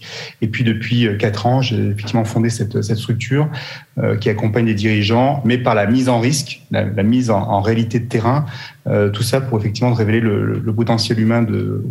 C'est un petit peu le fil rouge probablement de mon parcours. Alors effectivement, les deux thèmes que je voudrais euh, aborder et partager avec vous pour compléter le regard de Vivian et de David, c'est une première partie qui est pas simple euh, autour du, coût social du risque montagne, hein, parler du risque montagne spécifiquement. est-ce que en, creux c'est un coût qui est marginal ou c'est un coût qui est significatif? Donc ça c'est pas facile à évaluer. Et puis la deuxième euh, la deuxième sensibilité que je voudrais vous partager, ce sont les bénéfices évidemment. Je suis moi-même pratiquant euh, de montagne. guide. Et effectivement, j'essaie aussi moi-même de, de, répondre à toutes ces contradictions, ces ambivalences, et, ces paradoxes qui ont été évoqués tout à l'heure. Donc euh, c'est pas simple, mais en tout cas, euh, je m'y prête et je voudrais juste euh, vous donner moi ma lecture de, des bénéfices de la mise en risque. Alors, sur la première question, euh, il faut quand même que, dans un premier temps, euh, et ça a déjà été un petit peu évoqué tout à l'heure hein, sur la, la, les différentes activités, on ne peut pas euh, parler du risque en montagne de manière euh, moyenne. On ne peut pas moyenner le risque en disant euh, c'est un thème global. Non, il y a une très grande différence en termes de, de, réalité par rapport aux activités pratiquées. Vous voyez très logiquement, à travers les domaines que j'ai mis sur cette slide, que le domaine skiable, euh, la pratique du ski sur piste, un domaine sécurisé, balisé, c'est une réalité qui est bien différente de ce que c'est que la randonnée euh, et les pratiques de moyenne montagne. comme c'est très différent de ce que c'est que l'alpinisme, le ski alpinisme, que c'est encore là aussi cet alpinisme est bien distinct de toutes ces activités de vol libre, euh, donc le parapente, le VTT, le canyoning, la via ferrata, et puis on va dire la niche euh, dont on a un petit peu parlé déjà sur les activités extrêmes, hein, euh, que ce soit le, ski de pente. Alors je sais pas comment tu le nommes ton ski, euh, Vivian. Je pense pas que ce mot de ski extrême te plaise beaucoup, mais en tout cas un ski, un ski engagé quand même où la, chute est interdite le solo, le base jump sont des activités réservées à des hyper experts. Et, euh, et, là aussi de regarder un petit peu euh, à la fois l'accidentologie et qu'est-ce que ça signifie. Donc voilà, ce que je voudrais d'abord dire, donc c'est qu'effectivement on ne peut pas moyenner ce risque. il faut quand même avoir une, lecture par, par domaine d'activité. La deuxième chose que je voudrais vous dire, c'est qu'effectivement le, le, risque en montagne a un coût, un coût euh, significatif. Donc ça, c'est indéniable. Alors il y a le premier coût humain que je voudrais aborder quand même fondamentalement parce qu'on peut pas le, on peut pas le balayer du revers de la main. Donc ce coût humain, euh, là aussi, je vais m'adosser euh, à du travail qui a été fait notamment par le système national d'observation de la sécurité en montagne. Euh, Peut-être que Claude Jaco est dans la salle, mais en tout cas, il pourrait tout à fait affiner ce que je vais dire. Mais je vais donner aussi ma sensibilité pendant des années en tant que responsable opérationnel. Je, l'ai fréquenté, ce, ce coût humain. Donc je peux quand même en donner une, estimation. Donc on peut dire que la, la mort en montagne, c'est quoi? C'est sur une moyenne d'une vingtaine d'années, entre 2009 et 2018, ce sont euh, entre 190 à 200 morts par an, euh, avec une répartition qui est extrêmement claire par rapport à la, à la typologie d'activité que j'ai essayé de regrouper tout à l'heure. Donc la randonnée à pied, la moyenne montagne, c'est effectivement autour de 50 décès par an. L'alpinisme et le ski alpinisme, ce sont autour de... Alors l'alpinisme en tant que tel, c'est une quarantaine en moyenne. Et le ski alpinisme, alors là aussi, ça dépend si on intègre le risque d'avalanche. Mais je vais le, sortir un petit peu le risque avalancheux. Mais on a autour du ski alpinisme, si on intègre le risque d'avalanche, entre 20 à 40 morts, sachant que cette année, par exemple, une année de confinement, on est à 39 morts en avalanche. Donc c'est autour de alpinisme, ski alpinisme, on est autour de 80, 70 à 80 morts par an. Donc c'est quand même une grosse surreprésentation par rapport au nombre de pratiquants de la randonnée notamment. Le vol libre, le canyon, le VTT, euh, la via ferrata, c'est activités, j'allais dire, périphériques, mais qui sont importantes, représentent une vingtaine de décès par an. Euh, le ski sur piste, alors si on intègre les collisions et aussi euh, quelques décès dans le ski hors piste de proximité, on est entre 8 à 10, 12 morts par an. Donc c'est effectivement par rapport au nombre de journées skieurs, c'est là aussi c'est un, secteur d'activité qui a une réalité bien différente de l'alpinisme. Et puis, euh, tous les sports extrêmes, alors là, c'est extrêmement difficile de l'évaluer, mais on a 3, 4, 5, 7 morts par an euh, sur ces activités, euh, moins de 10 en tout cas, euh, chaque année. Donc ça, c'est une première lecture sur le coût humain. Et je voudrais quand même euh, porter votre attention sur euh, deux choses particulières. C'est que les professionnels de la montagne, parmi ces 190 à 200 morts, représentent entre 8 et 10 par an. Donc si j'intègre les guides et les moniteurs de ski, donc on va dire une dizaine par an maximum, mais en tout cas c'est quand même non négligeable. Et ensuite on a deux à trois secouristes. Là aussi c'est difficile de faire des moyennes parce qu'on est sur des activités qui sont très spécifiques. Donc si je ramène euh, cette mortalité par rapport notamment aux 1500 guides et aux 15 000 euh, moniteurs de ski, si je ramène euh, ces deux trois secouristes par rapport à on va dire aux 600 en comptant euh, les, les, gendarmes, les CRS, les sapeurs-pompiers qui sont dans les secteurs un petit peu techniques, euh, vous avez un peu une idée déjà, une première idée de ce coût humain euh, qui est loin d'être négligeable. Le deuxième élément, sans être trop dans le détail, parce que je ne veux pas vous assommer avec des chiffres, hein, mais c'est que vous ayez quand même cette figure-là d'une réalité du risque, la mort étant la forme la plus euh, absolue hein, de ce risque. Il y a tous les blessés, etc., qui vont, derrière. Il y a en gros une dizaine de, blessés pour un, mort en, moyenne. Deuxième point sur lequel je voudrais, euh, même si c'est un sujet tabou hein, pour les montagnards de parler de, de, coût, économique, mais on peut dire, c'était un travail qui a été fait par la, Cour des comptes hein, entre 2011 2012. Euh, donc il y a à peu près 50 000 opérations de sauvetage qui sont faites euh, sur les domaines skiables. Donc 50 000 qui, eux, sont, ne sont pas financés par la solidarité nationale parce que ce sont des assurances. Quand vous avez un accident sur une, une piste de ski, c'est des pisteurs secouristes et vous payez sur votre facture, soit vous êtes assuré pour, pour être remboursé. Donc c'est un coût qui n'a pas un impact sur la société en tant que telle de manière globale. Les secours en montagne sont gratuits en France plus ou moins, j'allais dire, avec quelques petites nuances, mais je ne vais pas rentrer dans le détail maintenant. Et vous avez 7000 opérations à peu près qui sont réalisées chaque année. Donc la Cour des comptes a essayé de calculer le coût par intervention. Il est arrivé sur un chiffre de 8600 euros par intervention. Euh, donc vous faites le calcul, hein, 7000 fois 8600, vous avez à peu près le, le coût, euh, le coût de, des interventions, sachant que ce qui coûte cher, ce sont les hélicoptères. Il y a une vingtaine d'hélicoptères et qu'on estime à peu près à 3000 euros l'heure de vol. Donc ça, ce sont des coûts. Alors, le coût global euh, du secours en montagne, ça a été chiffré à 61 millions d'euros. Alors, ça, on ne sait pas ce que ça veut dire ces chiffres. Hein. Euh, ce que je peux vous dire juste, c'est que le coût euh, du budget de la sécurité civile en France, pour faire fonctionner tous les services de la sécurité civile, euh, hors des frais départementaux des SDIS, hein, c'est 450 millions d'euros. Donc 61 millions d'euros, c'est quand même pas euh, totalement marginal. En revanche, si je prends le coût de la crise Covid, euh, bah effectivement, le coût de la crise Covid, on a une première estimation sur trois ans, est à 425 milliards d'euros. Donc, vous voyez un peu le, les risques, les risques sociétaux euh, de leur proportion.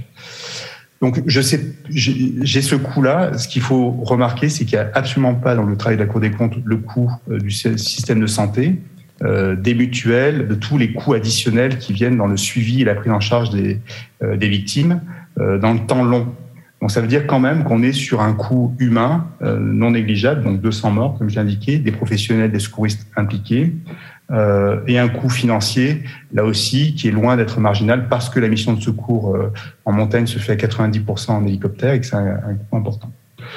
Le dernier point, peut-être, là aussi, pour avancer, c'est euh, cette idée du, coût médiatique, euh, le coût image, entre guillemets, de cette, ce rapport au risque très, très ambivalent euh, qui caractérise peut-être l'univers de la montagne, c'est euh, à la fois un impact sur l'image globale de la montagne, qui est considérée malgré tout comme un environnement dangereux. Et moi, je le vois dans mon activité avec les entreprises, elles ont peur d'engager des salariés euh, dans cet univers-là, et moins vers la mer. Donc c'est quand même un signal qu'il faut qu'on entende. Nous, les montagnards, on est on a un déficit d'image en termes de, rapport au risque. Et ensuite, on a aussi un impact sur l'image des professionnels qui peuvent parfois aussi être, être fragilisés dans leur, leur exercice par ce, cette perspective-là, sachant qu'on a, il faut le dire, une surreprésentation euh, d'accidentologie chez les professionnels en France par rapport à nos camarades italiens, euh, suisses et autrichiens. Ça, c'est quand même une caractéristique sociologique du risque en montagne qui est spécifique et qui doit s'expliquer euh, notamment probablement par l'impact des années 80-90 qui est évoqué euh, tout à l'heure et le rapport à la, construction de, des formations. Alors, je voudrais là aussi maintenant revenir sur quelque chose de positif pour placer cette balance en fait. Hein. Je ne cherche pas à, la, dire si elle est positive ou, négative. En tout cas, moi je trouve qu'il y a un, véritable bénéfice à, la mise en risque. Je vais appeler ça comme ça, la mise en risque dans cet environnement-là. Et j'en ai distingué six. J'aurais pu en distinguer deux. C'est un chiffre comme ça. Euh, le premier, pour moi, euh, il est qu'on a la chance inouïe d'être en observation euh, de la nature, de ses dangers, de ses évolutions. Et j'allais dire, euh, quand je vois le film de Vivian, quand je vois sa pratique, quand je vois ma pratique en tant que guide, euh, on est en permanence en hyper observation, hyper vigilance. Donc ça développe quelque chose qui est fondamental, c'est ces qualités d'observation, euh, d'intuition, de capacité à percevoir le réel. Et ça, je pense que sans une mise en risque directe et immédiate, euh, on verrait les choses très différemment. On n'est pas dans la théorie, on est dans la pratique. Le deuxième, qui a été un petit peu évoqué tout à l'heure par, euh, par David sur la, la, la, décision, toute notre vie, on doit décider. Effectivement, en montagne, ça a des conséquences. Donc, effectivement, euh, euh l'apprentissage la, de l'univers de la décision, comment on décide, comment on analyse les risques, comment on choisit un chemin, un sommet, pour moi, c'est un des bénéfices majeurs, euh, et d'ailleurs qu'on partage avec nos clients. Euh, c'est euh, un peu le nœud gordien de nos existences, c'est à quel moment on y va, à quel moment on renonce. Et ça, je crois que la montagne nous offre un territoire d'apprentissage qui est juste exceptionnel. Alors, bien, sûr, c'est dangereux, mais ça nous permet de mettre une réalité et de trier et de prioriser et de mettre dans l'ordre finalement ce qui est essentiel. Le troisième point pour moi qui est vraiment en lien direct avec la mise en risque, euh, le principe de solidarité, il serait pas éprouvé. Alors bien sûr qu'on est dans des sociétés confortables hein, qui ont peut-être moins besoin d'exercer la responsabilité, la solidarité euh, dans, pour survivre, pour se nourrir. Euh, et donc on va chercher ailleurs euh, des métaphores, mais en tout cas la traversée d'un glacier impose la corde, enfin c'est mieux en tout cas. On a des besoins immédiats de solidarité parce que sinon on ne peut pas traverser les difficultés. Et donc le bénéfice de la cordée, moi, me semble aussi un, des bénéfices majeurs de la, pratique de la montagne. Le point qui vient derrière, c'est dès lors qu'on a, comme l'enfant qui, prend le, risque d'accepter des équilibres pour apprendre à marcher, euh, forcément, euh, s'il n'est pas excellent, euh, l'enfant, en, acceptant des équilibres, il va tomber. Et c'est la même chose pour l'alpiniste, le, grimpeur ou la plupart des activités. Et donc, on a un rapport à, l'exigence, à l'excellence, à l'idée qu'il faut trouver des solutions, qu'il faut innover, qu'il faut tester. Donc, on se remet en question fondamentalement en permanence. Et ça, je trouve que c'est quand même quelque chose qui est euh, non pas spécifique à la montagne, mais en tout cas qui, euh, qui a une, une, valeur extrêmement importante. J'arrive bientôt euh, à mon sixième, j'en suis au cinquième, donc c'est effectivement euh, cette idée d'adaptation.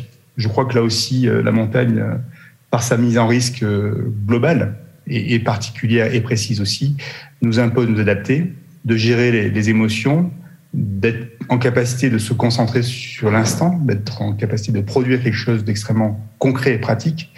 Alors évidemment, nos sociétés modernes nous en privent souvent, mais euh, on voit bien qu'avec le Covid, ça nous revient euh, euh, en, pleine, en pleine figure. Mais je trouve que là aussi, c'est un bénéfice qui est extrêmement fort et très caractéristique de cet univers. Et le dernier, qui est peut-être la synthèse de tout, et peut-être c'est là où les montagnards ont, ont, des choses à dire à la société plus, plus, plus globale, c'est que en montagne, on, doit être frugal, on doit euh, économiser ses ressources, on doit euh, trouver. Alors là, il y a un habitat euh, de, montagne, mais on, est en permanence à essayer de s'adapter à un contexte plus large qui, s'impose à, l'homme. La nature s'impose à, l'homme dans cet environnement-là, et on doit donc renforcer notre résilience individuelle et collective. Alors ça va aussi pour les univers de. Il y avait cette réunion en début de semaine euh, autour du risque d'avalanche sur la vallée. La résilience, c'est aussi prendre en compte euh, ces risques-là, les risques globaux qui pèsent sur les, populations, euh, et aussi créer des conditions favorables au rebond, à l'adaptation. Et ça, c'est l'histoire des montagnards depuis des, milliers d'années.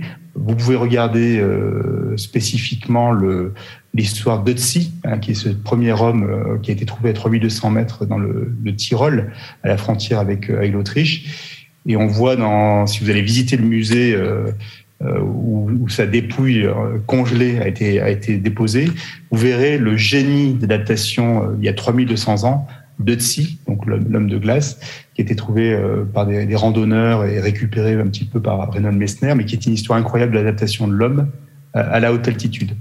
Donc tout ça, ça, ça me conduit à, à, vous, à vous dire peut-être que effectivement, il y a cette phrase de René Daumal hein, qui est euh, que l'alpinisme c'est l'art d'affronter les plus grands dangers et la plus grande prudence. Il y a un ratio euh, euh, exposition et, prudence qui est au cœur de, de, de l'histoire et, et, que de mon petit point de vue, c'est-à-dire euh, plus d'une 15 ans dans l'unité spécialisée de, de la gendarmerie du secours en montagne et on va dire 25 ans dans cet univers-là en tant que guide et secouriste, euh, j'ai l'impression que cette balance, mais là aussi, je ne suis pas objectif, je ne suis pas le mieux placé pour le dire, mais entre le coût social et, euh, le bénéfice est, plutôt favorable. J'aurais tendance à dire qu'il faut être extrêmement prudent, notamment les professionnels, euh, pour pas fragiliser ce pacte, ce pacte social entre la société qui amène sa solidarité nationale, ses secouristes, ses ressources pour aider les gens en difficulté, et, et notre manière de, de, de, pratiquer. Donc, on a une vraie responsabilité en tant que, en tant que professionnel, en tant que pratiquant. On est dans un principe de co-responsabilité. Et euh, c'est à ce titre que le bon risque, euh, il, a sa place. C'est-à-dire que ce risque qu'on prend, même si parfois on peut se faire avoir, on peut tomber au fond d'une crevasse, on peut glisser, on peut même se tuer, euh, ça fait partie du, du, jeu comme ça fait partie du jeu de la vie. Voilà. Donc, ce que je vous propose peut-être maintenant, c'est un petit extrait de film pour euh, clôturer cette prise de parole et puis je suis évidemment disponible pour, euh, pour les questions euh, s'il y en a. Dit, ça s'affine. La peur fait partie de l'homme. La peur fait partie de l'homme. Nous sommes aussi nous-mêmes un peu un animal de proie. Et l'animal de proie a peur. Et donc nous avons, nous avons des peurs et nous connaissant parfaitement, nous, sommes, nous savons que nous sommes particulièrement fragiles, que la vie est particulièrement fragile. Donc il est normal que l'homme ait peur. Le problème, c'est de la dominer par le courage. Effectivement, il n'y a pas de courage s'il n'y a pas de peur. Quelqu'un qui est complètement tête brûlée et qui ne ressent pas le sentiment de peur, il n'a pas besoin de faire preuve de courage, parce que tout simplement ce qu'il fait, ça lui paraît sans difficulté. Dans des longueurs comme ça, j'ai tout le temps un peu peur, mais euh, je me laisse pas envahir par elle, en tout cas. Elle me sert juste à rester concentré et à être euh, tout à ma longueur et à tout à ce que je fais. Je suis pleinement. Je suis totalement dans ce que je fais n'y a pas de moment où je me laisse euh, submerger par la peur. Là, si... sinon, faut pas que ça arrive, en tout cas, je pense. Dans une longueur comme ça. Il vaut mieux pas. pas envie d'essayer.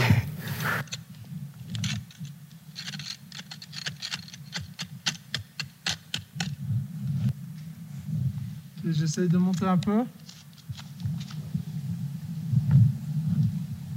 Fais bien gaffe. Hein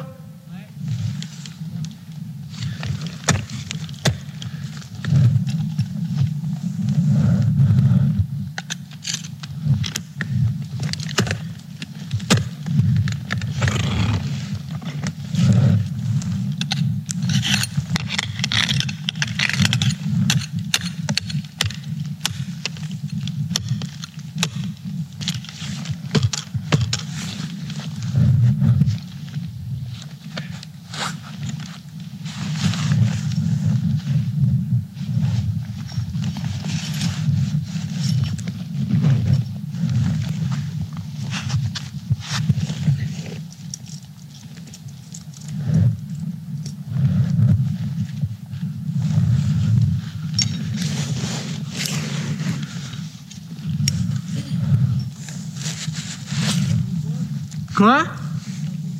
Non, il n'est pas bon. Le courage, c'est la capacité à dépasser sa peur parce que je sens que, d'une part, je sortirai grandi de ce dépassement et parce que ça, ça me permettra d'aller atteindre un objectif qui fera grandir moi-même et également la collectivité à laquelle j'appartiens. Le courage, c'est la conscience du risque, c'est la conscience de la peur et la volonté humaine qui va permettre de dominer et d'aller au-delà de sa faiblesse d'être humain. Juste euh, dire que c'est un film qui a été fait autour du GMHF, donc le groupe militaire de haute montagne par Jean-Pierre Taugron, et euh, qui a effectivement exploré ces thèmes-là au, travers d'une ascension euh, en, en, Inde. Voilà, donc c'était juste pour illustrer sur le sens que l'on peut donner à cette, cette, prise de risque ou cette mise en risque. Oui, effectivement, ça fait un peu peur, mais voilà, très bien. Donc bah, merci beaucoup, merci à, tous les trois. Donc je pense qu'on peut vous, applaudir chaleureusement pour vos interventions. Et puis maintenant, bah, place aux questions. Hein, si euh, dans le public, euh, voilà, vous avez noté euh, des choses, des questions à poser à, nos intervenants, n'hésitez pas. On va faire passer un, micro dans le, dans le public et puis voilà, on transmet la question toujours le début, personne n'ose trop. Si, Monsieur, voilà, Timothée va vous poser, euh, va vous donner le micro. J'ai eu une, une, période où j'étais passionné du ski de couloir. Euh, j'ai eu le plaisir de faire le couloir de la face nord du Brévent, qui est un couloir qui fait une trentaine de mètres de large au maximum, dans sa partie la plus large. J'étais avec l'équipe Valençan. On était deux, il y avait deux guides, d'accord, et le couloir faisait en général une quinzaine de mètres. Et tout d'un coup, dans le couloir, il nous dit là, stop Alors on s'arrête, on ne comprend pas pourquoi, on était cinq ou six. Il dit stop, je vous encorde. Donc il nous encorde. Et là, qu'est-ce que je découvre? Il y avait une plaque de glace qui faisait 20 mètres de long. Elle se trouvait à peu près à la moitié. Et sans leur expérience leur compétence, j'aurais été, j'aurais été capable de descendre le couloir, mais là, la plaque de glace, je ne l'aurais pas vue. Je ne l'aurais pas vue. Ah oui, c'est sûr. Bah, la... bah, merci pour, pour ce témoignage. euh, Et c'est pour ça que. Bon, là, c'était avec euh, des grandes légendes. hein, avec euh, Valençon, c'était... Il, en a, il en a fait des belles histoires dans les couloirs. Et c'est pour ça que souvent dans notre pratique, on essaie de remonter les itinéraires avant de les skier. Ça te permet de vraiment pouvoir tout analyser. Et, et après, ça souligne aussi quelque chose. Alors, deux choses pour moi. Il y a donc l'aspect glace, ça peut être l'aspect des conditions. Euh, et donc, euh, ça peut être aussi pour moi un, vrai écho à la neige. Et pour moi, l'élément le plus complexe dans cette pratique du ski euh, de, couloir, du ski de montagne, c'est la neige. Parce que la neige, elle est toujours, c'est un élément qui est vivant, c'est un élément qui change, ça va changer. Le soleil, le vent, les températures vont toujours faire évoluer la neige. Et en tant que skieur, euh, en fait, tu es toujours en train d'apprendre et tu es toujours obligé de garder beaucoup, beaucoup d'humilité par rapport à tes choix. Et, donc là, par rapport à une situation donnée comme ça, euh, le fait que, entre guillemets, l'expert, le pro qui est devant, euh, identifie un danger et du coup adapte une consigne pour son groupe pour le mettre en sécurité, bah, il a rempli son rôle d'expert et son rôle de professionnel qui fait que bah, du coup après avec la corde tout le monde est passé et tout le monde est tout le monde est et t'es là avec nous pour nous le dire. Donc, euh, donc ça, montre aussi une chose, c'est que dans, dans- cette pratique, euh, effectivement, l'expérience. Alors attention, l'expérience sur la neige, c'est pas forcément le, le- le- le- mieux. Euh, Quelqu'un qui est trop confiant sur la neige, c'est même presque dangereux. Mais, mais par contre, voilà, la- la conscience du, du risque et l'observation, je reprends les mots de, Blaise, euh, le, fait d'observer la nature, je pense que c'est voilà, le vrai rôle de l'expert. Une deuxième expérience. Il y a quelques années, euh, mon frère m'entraîne, il me dit écoute, on va faire la face nord de la Turia. C'est une des plus belles pentes des Alpes, 50 degrés, 800 mètres de dénivelé. Il a neigé 30 cm. Les conditions, il faisait beau, les conditions étaient idéales. On monte, 3 heures de montée, et puis, on se fait doubler par une cordée de deux professionnels de la montagne. Puis on arrive ensemble à peu près au sommet et on les voit descendre. Et là, dans la nuit, le vent avait soufflé. Il avait soufflé toute la poudreuse et la pente était gelée. C'était de la glace. Donc on les voit descendre et on se rend compte qu'ils descendent sur de la glace. Alors là, on voit notre guide qui était tendu, d'accord? Puis qui me dit euh, Qui est-ce qui veut y aller? Alors moi, je me propose, il m'encorde, je commence à descendre en traversée, et là, j'ai peur de tourner. J'ai peur de tourner, et dans ces conditions-là, le bâton, on ne le met pas comme ça, on le met comme ça. Et là, tout d'un coup, il me voit hésiter, et tout d'un coup, il dit Stop On n'y va pas il a pris la décision donc de renoncer. Je j'ai pas fait, j'ai pas fait donc de, j'ai pas fait de virage parce que je me sentais pas que mon équipement et ma condition étaient capables de gérer cette situation dans une pente de 50 degrés. Et euh, j'ai fait, j'ai fait- j'ai fait- j'ai reculé en arrière et on est redescendu par là où on était monté. Voilà. Ça fait écho à, à ce que tu disais par rapport à la décision. ouais. La décision. Le monsieur avait demandé également un peu avant et après, euh, ce sera. Merci pour votre intervention. J'ai moi-même ici les traces du- d'une séquelle d'un dévissage à ski sur une pente glacée, alors qu'on pensait y trouver de la neige. Mais ce que je voudrais dire et que je retiens des six enseignements, des six bénéfices de la haute montagne, c'est que je les ai appris avec mes guides de la compagnie des guides de Chamonix il y a plus de 60 ans dont deux sont aujourd'hui, bien sûr, au cimetière du Biolay. Mais de votre intervention, je retiens deux mots terribles. Titiller la mort, vous l'avez dit comme ça, et devenir un héros. Et c'est ça que je voudrais transmettre ici maintenant. Je ne parle pas de ceux qui veulent devenir des héros sur le plan pécunier, sur le plan de la notoriété. Je crois sincèrement que nous tous, qui essayons de dépasser nos limites, c'est parce qu'on cherche intérieurement à devenir des héros pour nous-mêmes.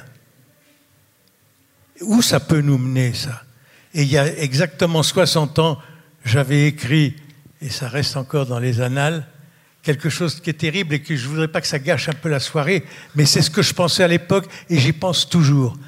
Car on a parlé de la différence entre l'homme et la femme en matière de prise de risque. Et moi, j'étais persuadé il y a 60 ans et toujours aujourd'hui qu'un homme qui va tellement loin dans la prise de risque, c'est un gars qui regrette de devoir sa vie à une femme alors qu'il voudrait cela devoir à lui-même parce qu'il a surmonté le risque. C'est tout. C'est ce que je pensais. Bon, je, je t'en prie. Ben, en tous les cas, c'est l'une des tendances du monde contemporain, hein. c'est ne, devoir plus rien à personne, se mettre au monde par soi-même, se réinventer par soi-même. Voilà.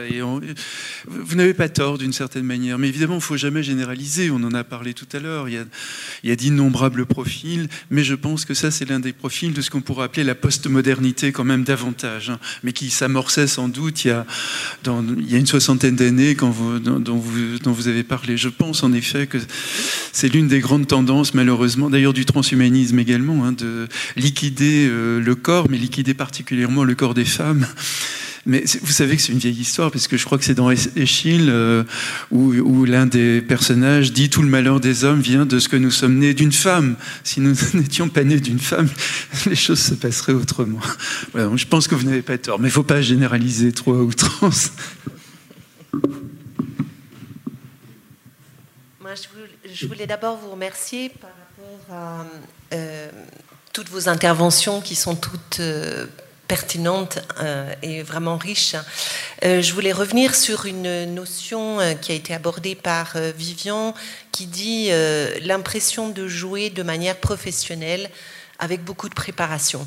Je crois que dans la médiatisation qui est faite à l'heure actuelle, et, donc Blaise Agresti en parle aussi, il y a cette, euh, j'allais dire, cette poudre aux yeux, entre guillemets, où, euh, ce spectacle qui est donné sans le, ce qu'on appelle en, anglais le background, c'est-à-dire, en fait, on a affaire chaque fois à des athlètes de haut niveau, à des artistes, hein, comme on peut avoir beaucoup de travail en musique, beaucoup de travail en danse, beaucoup de travail dans l'art, puisque vous avez parlé d'art, mais beaucoup d'heures d'entraînement. Et on projette essentiellement le produit final. Et donc, euh, ça fait rêver, parce que le monde a besoin de rêver, mais euh, ça n'est pas sans conséquence. Et donc, euh, je trouve que dans le rôle de la transmission est primordial dans l'information, dans la formation, et puis dans ce que Blaise Agresti aussi note dans la notion de cordée, parce que, et dans la maîtrise des émotions. Parce que c'est vraiment nécessaires pour mener à bien euh, quelques projets que ce soit. Je vous remercie.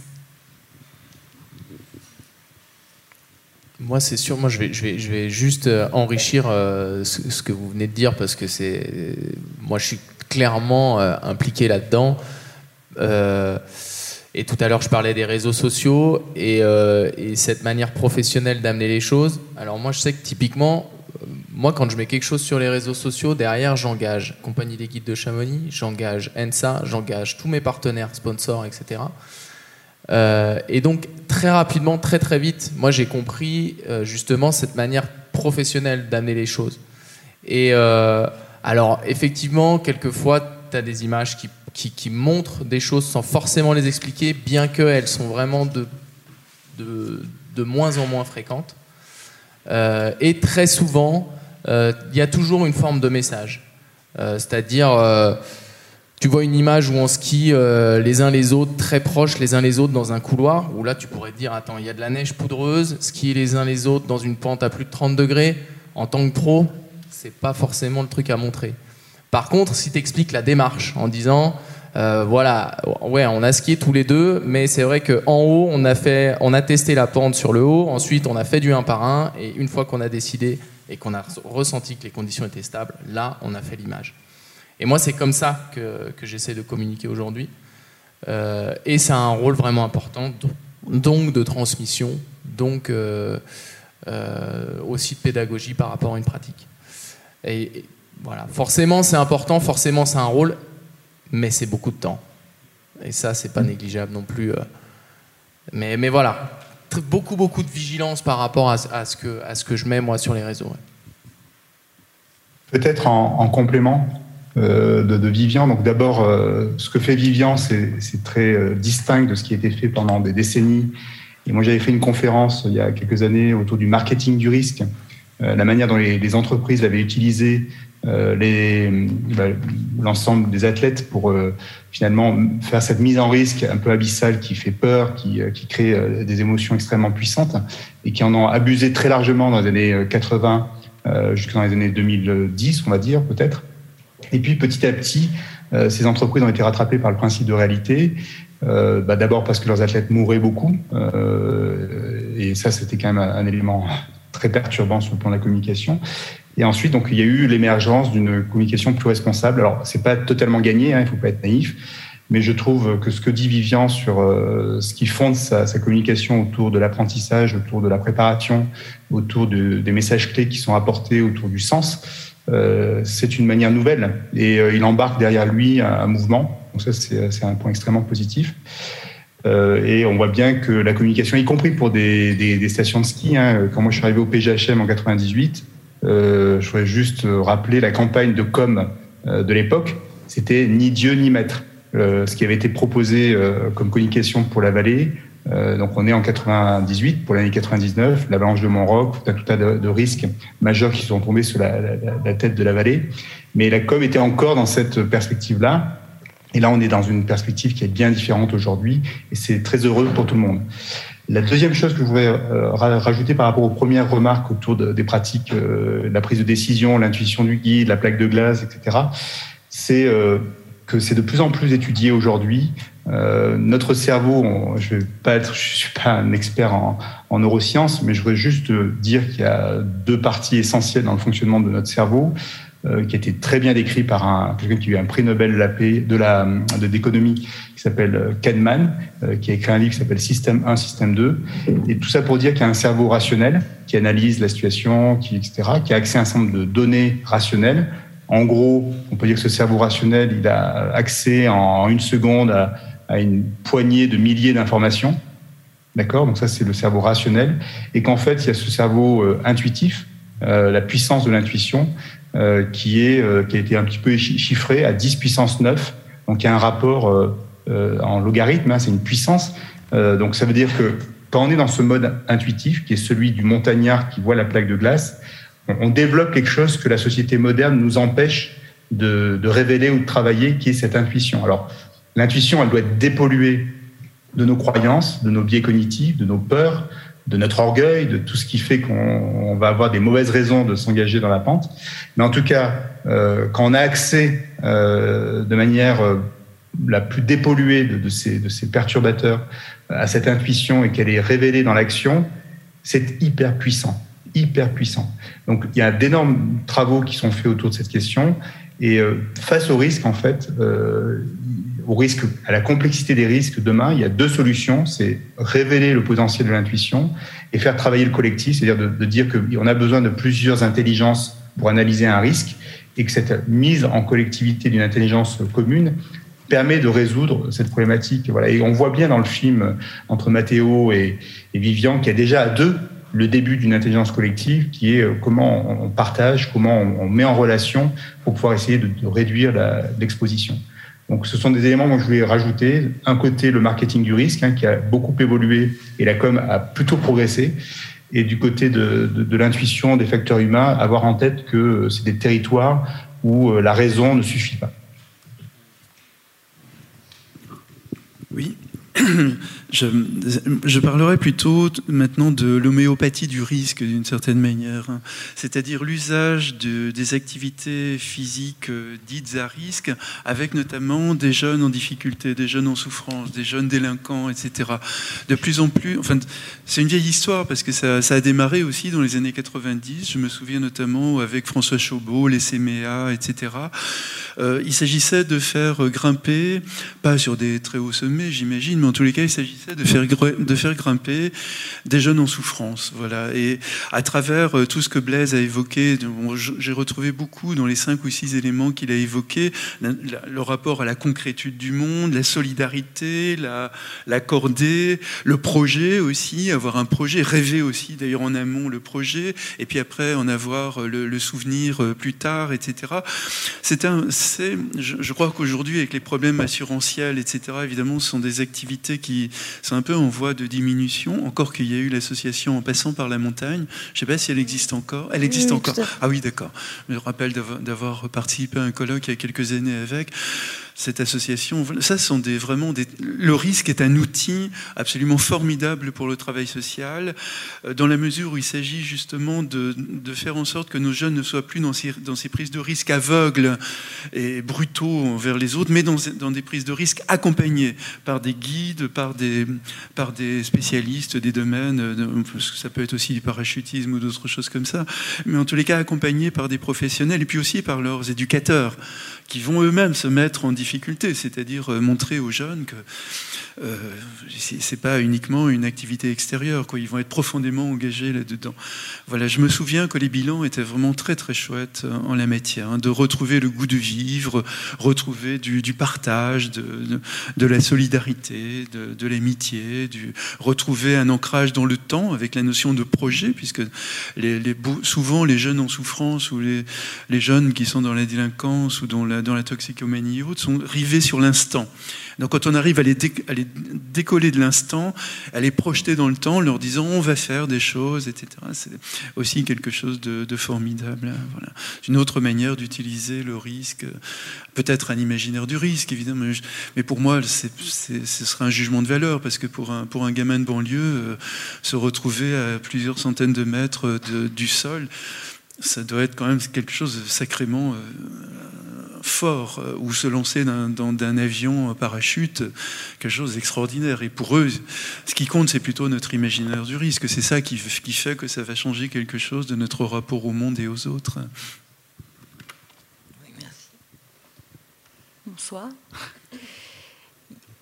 Je ne fais pas d'alpinisme, je ne fais pas de montagne, mais il y a quelque chose que je ne comprends pas du tout dans tous les gens qui m'entourent qui en font, il y en a beaucoup, c'est qu'il n'y en a jamais un qui a l'impression de prendre des risques.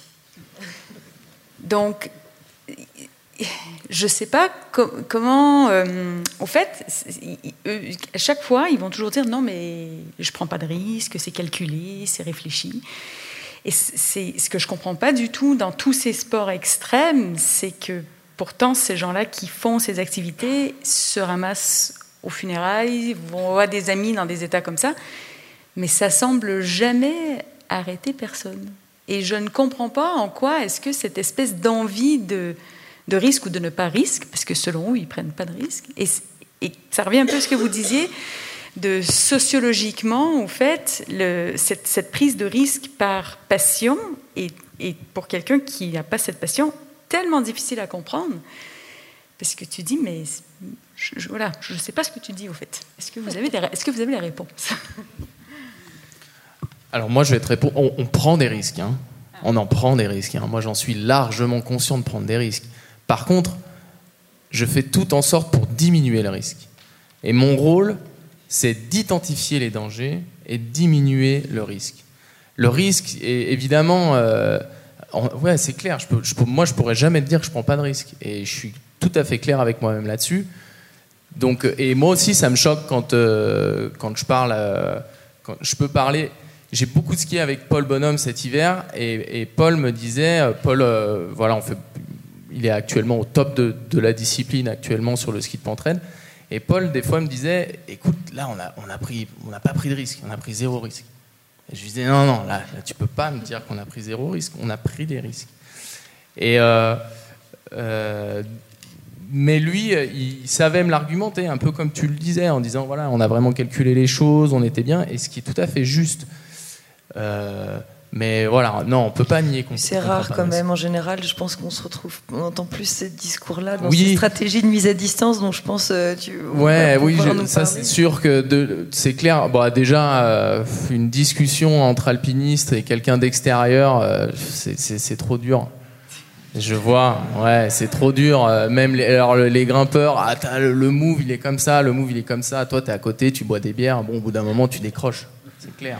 Mais c'est moins ça, c'est plus le, le- le- vraiment le rapport au risque en soi. Que, euh, un alpiniste, euh, que tu discutes avec lui euh, autour d'un pot parce que tu viens de perdre un copain, qui est père de famille, qui a des jeunes enfants, il va dire Ouais, mais bon, il aurait pu mourir en prenant sa bagnole pour aller au travail. Et là, tu fais, OK, mais statistiquement parlant, on est d'accord que l'alpiniste qui, comme, comme disait Blaise, quoi, versus le gars qui se fait ramasser par sa voiture en allant au travail, voilà.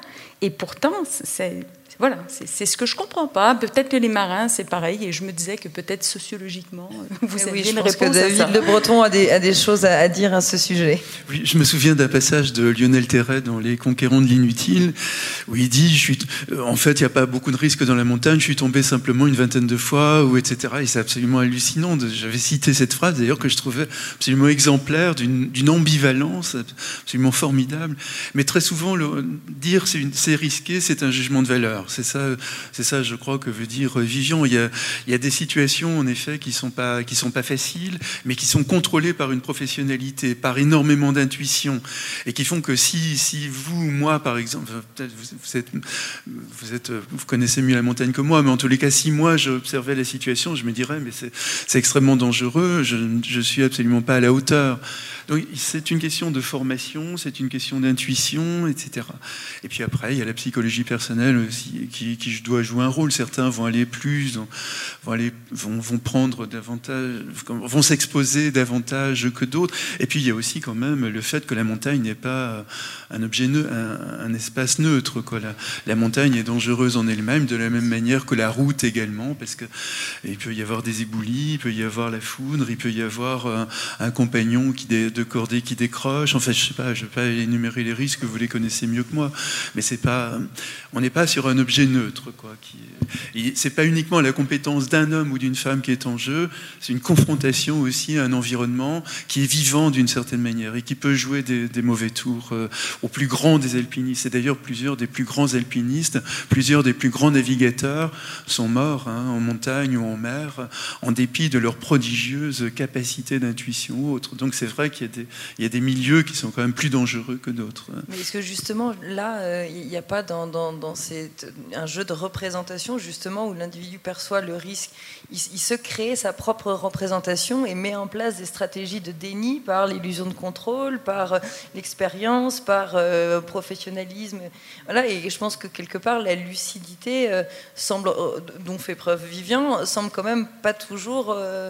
Euh, là chez, les pratiquants. Donc, euh, est-ce qu'effectivement, il y a, il n'y a pas un déni euh, Ben, ce sont des techniques de neutralisation morale, hein, de, se dire ça, je suis capable de le faire. J'ai d'ailleurs gravi tel sommet qui était beaucoup plus dangereux dans, dans une saison encore bien, bien pire, etc. Donc on a tout un tas de techniques de neutralisation morale qui fait qu'on va passer à l'acte en dépit de en dépit des circonstances, évidemment. Et, avec la fameuse formule qu'on entend souvent de venant des alpinistes, c'est beaucoup plus dangereux de, traverser la rue que de faire les sommets que je fais. Quoi. Mais ce qui montre bien que le dire c'est risqué, c'est toujours quelque part aussi un jugement de valeur, de, mon point de vue. Si, je voudrais compléter peut-être sur le, ce ce déni, euh, non pas en donnant des chiffres, mais euh, si peut-être d'ailleurs, pourquoi pas. Euh, je vais donner l'exemple des, des guides. Euh, les guides de haute montagne recrutent chaque année entre 40 et 45 nouveaux guides. Et il y a quelques temps, quand on a fait les statistiques au syndicat des guides, on, on est tombé sur un chiffre moyen sur les dernières années autour de 8-9 morts par an. Donc, c'est-à-dire que vous avez un flux rentrant dans la profession qui est de, de 40 à 45. Vous avez un flux sortant, je parle très mal, hein, en flux en mode, en mode Macron euh, pour les, Afghans. Mais euh, effectivement, euh, on a une mortalité professionnelle qui est autour de, de 20%. sur l'échelle d'une carrière. Donc, c'est aucun métier industriel, aucun métier chimique dans l'univers chimique nucléaire ne tolérerait euh, des comme ça. Le déni, il est extrêmement fort. Il est ancré euh, dans une vieille tradition du tabou. On, a du mal à en parler, mais c'est vrai que c'est douloureux. On a tous perdu des camarades. On a tous euh, un rapport qui est de souffrance par rapport à ça, je pense en particulier pour les pratiquants réguliers et les professionnels. On le déni, il est majeur. Je voudrais quand même le dire ce soir, parce qu'on a rarement l'occasion de le dire de manière publique. Et il y a un travail qui a été engagé par le syndicat des guides pour essayer de, de, renverser ce déni en d'abord en, mettant en place ce qu'on appelle des, retours d'expérience, donc en, libérant la parole euh, des professionnels pour commencer à, dire ben, est-ce qu'on pourrait pas se dire entre nous toutes les fois où on s'est fait peur, donc le retour d'expérience, mettre aussi ces chiffres que je viens d'indiquer sur la table en disant on se fixe un objectif de réduction de cette mortalité professionnelle euh, réellement.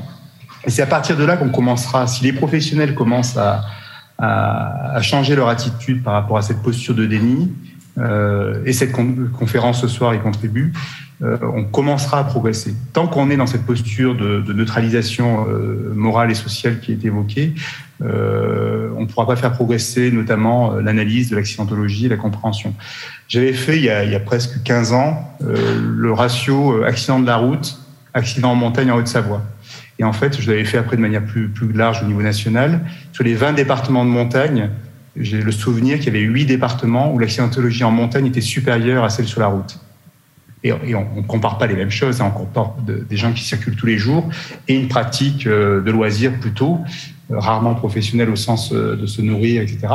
Donc, cette réalité-là, alors là j'endosse ma, ma, vieille casquette de, gendarme qui rabat, rabat joie, mais c'est juste pour, stigmatiser un petit peu encore ce chemin qui est euh, long euh, de, sortir de ce déni et d'aborder la réalité avec plus, une plus grande lucidité. Parce qu'il y a des choses à faire quand même hein, pour, le, pour, le réduire pour réduire ces chiffres. Alors, si, si je peux me permettre, j'avais une question pour Blaise, une remarque. je pensais qu'on allait beaucoup entendre parler ce soir du facteur humain et des comportements humains. Euh, dans le milieu professionnel euh, de l'aéronautique, des pilotes euh, ou des anesthésistes, de l'univers des blocs opératoires. le retour d'expérience aussi chez les, chez les gens du secours en montagne, le facteur humain est un élément important par rapport au risque. Donc je ne sais pas si Blaise, tu peux nous apporter un élément sur ce sujet-là. Bah, on est au cœur du sujet hein, par rapport à, ce que je viens de dire sur ma petite colère symbolique hein, sur le déni effectivement, pour aborder la, question de la compréhension des facteurs humains, euh, il faut ouvrir la boîte de Pandore. Euh, alors, la première boîte de Pandore, c'est essayer de comprendre, euh, grâce à des, experts comme David, ce qui se passe réellement dans cette mobilisation de, l'exposition au risque. Et ensuite, quand on revient de manière très pratique sur les, causes racines d'un accident, et là, je parle là aussi en tant qu'ancien du secours. Quand on fait une enquête hein, suite à un accident, on voit bien que le facteur humain, il est à 99% euh, la cause de l'accident. Et, là, on, a commencé à travailler sur ces sujets-là. Il y a tout, un tas de travaux qui ont été faits. Euh. Alors, on n'est pas encore en France dans une capacité euh, totalement transparente à, mettre sur la table ces sujets-là. Alors, l'American Alpine Club produit chaque année un rapport de détail sur les facteurs humains qui, qui ont concouru à un accident. Euh, le syndicat des guides, comme je l'ai indiqué, a mis en place un processus retour d'expérience depuis à peine deux ans. Hein, c'est tout, récent, donc ça n'a pas produit encore ses effets euh, sur les pratiques des professionnels, mais ça a ouvert quand même un, champ de progrès immense. Et on n'a pas encore rendu public euh, euh, il y a eu des travaux hein, de Brice Lefebvre dans les années 2000 euh, sur l'analyse vraiment factuelle. Il y a des mines, hein, en fait. Il y a des travaux qui sont en cours avec Maud Vampoul et la Fondation Petzel. Il y a tout un tas de travaux qui sont faits par des sociologues, par des experts d'accidentologie. Mais toute cette, matière, elle n'est pas encore rentrée dans la pratique, la doxa de l'ensemble des organisations qui diffusent euh, la connaissance, c'est-à-dire les fédérations euh, des clubs alpins, la Fédération française de la montagne et de l'escalade, l'École nationale de ski et d'alpinisme. c'est des amorces en fait. On est en train d'amorcer un grand processus, mais on est encore loin de ce qui se fait en aéronautique ou dans des risques que j'ai indiqués tout à l'heure industriels. Donc voilà, la montagne est un peu en retard sur ce sujet-là, pour être très honnête. Merci.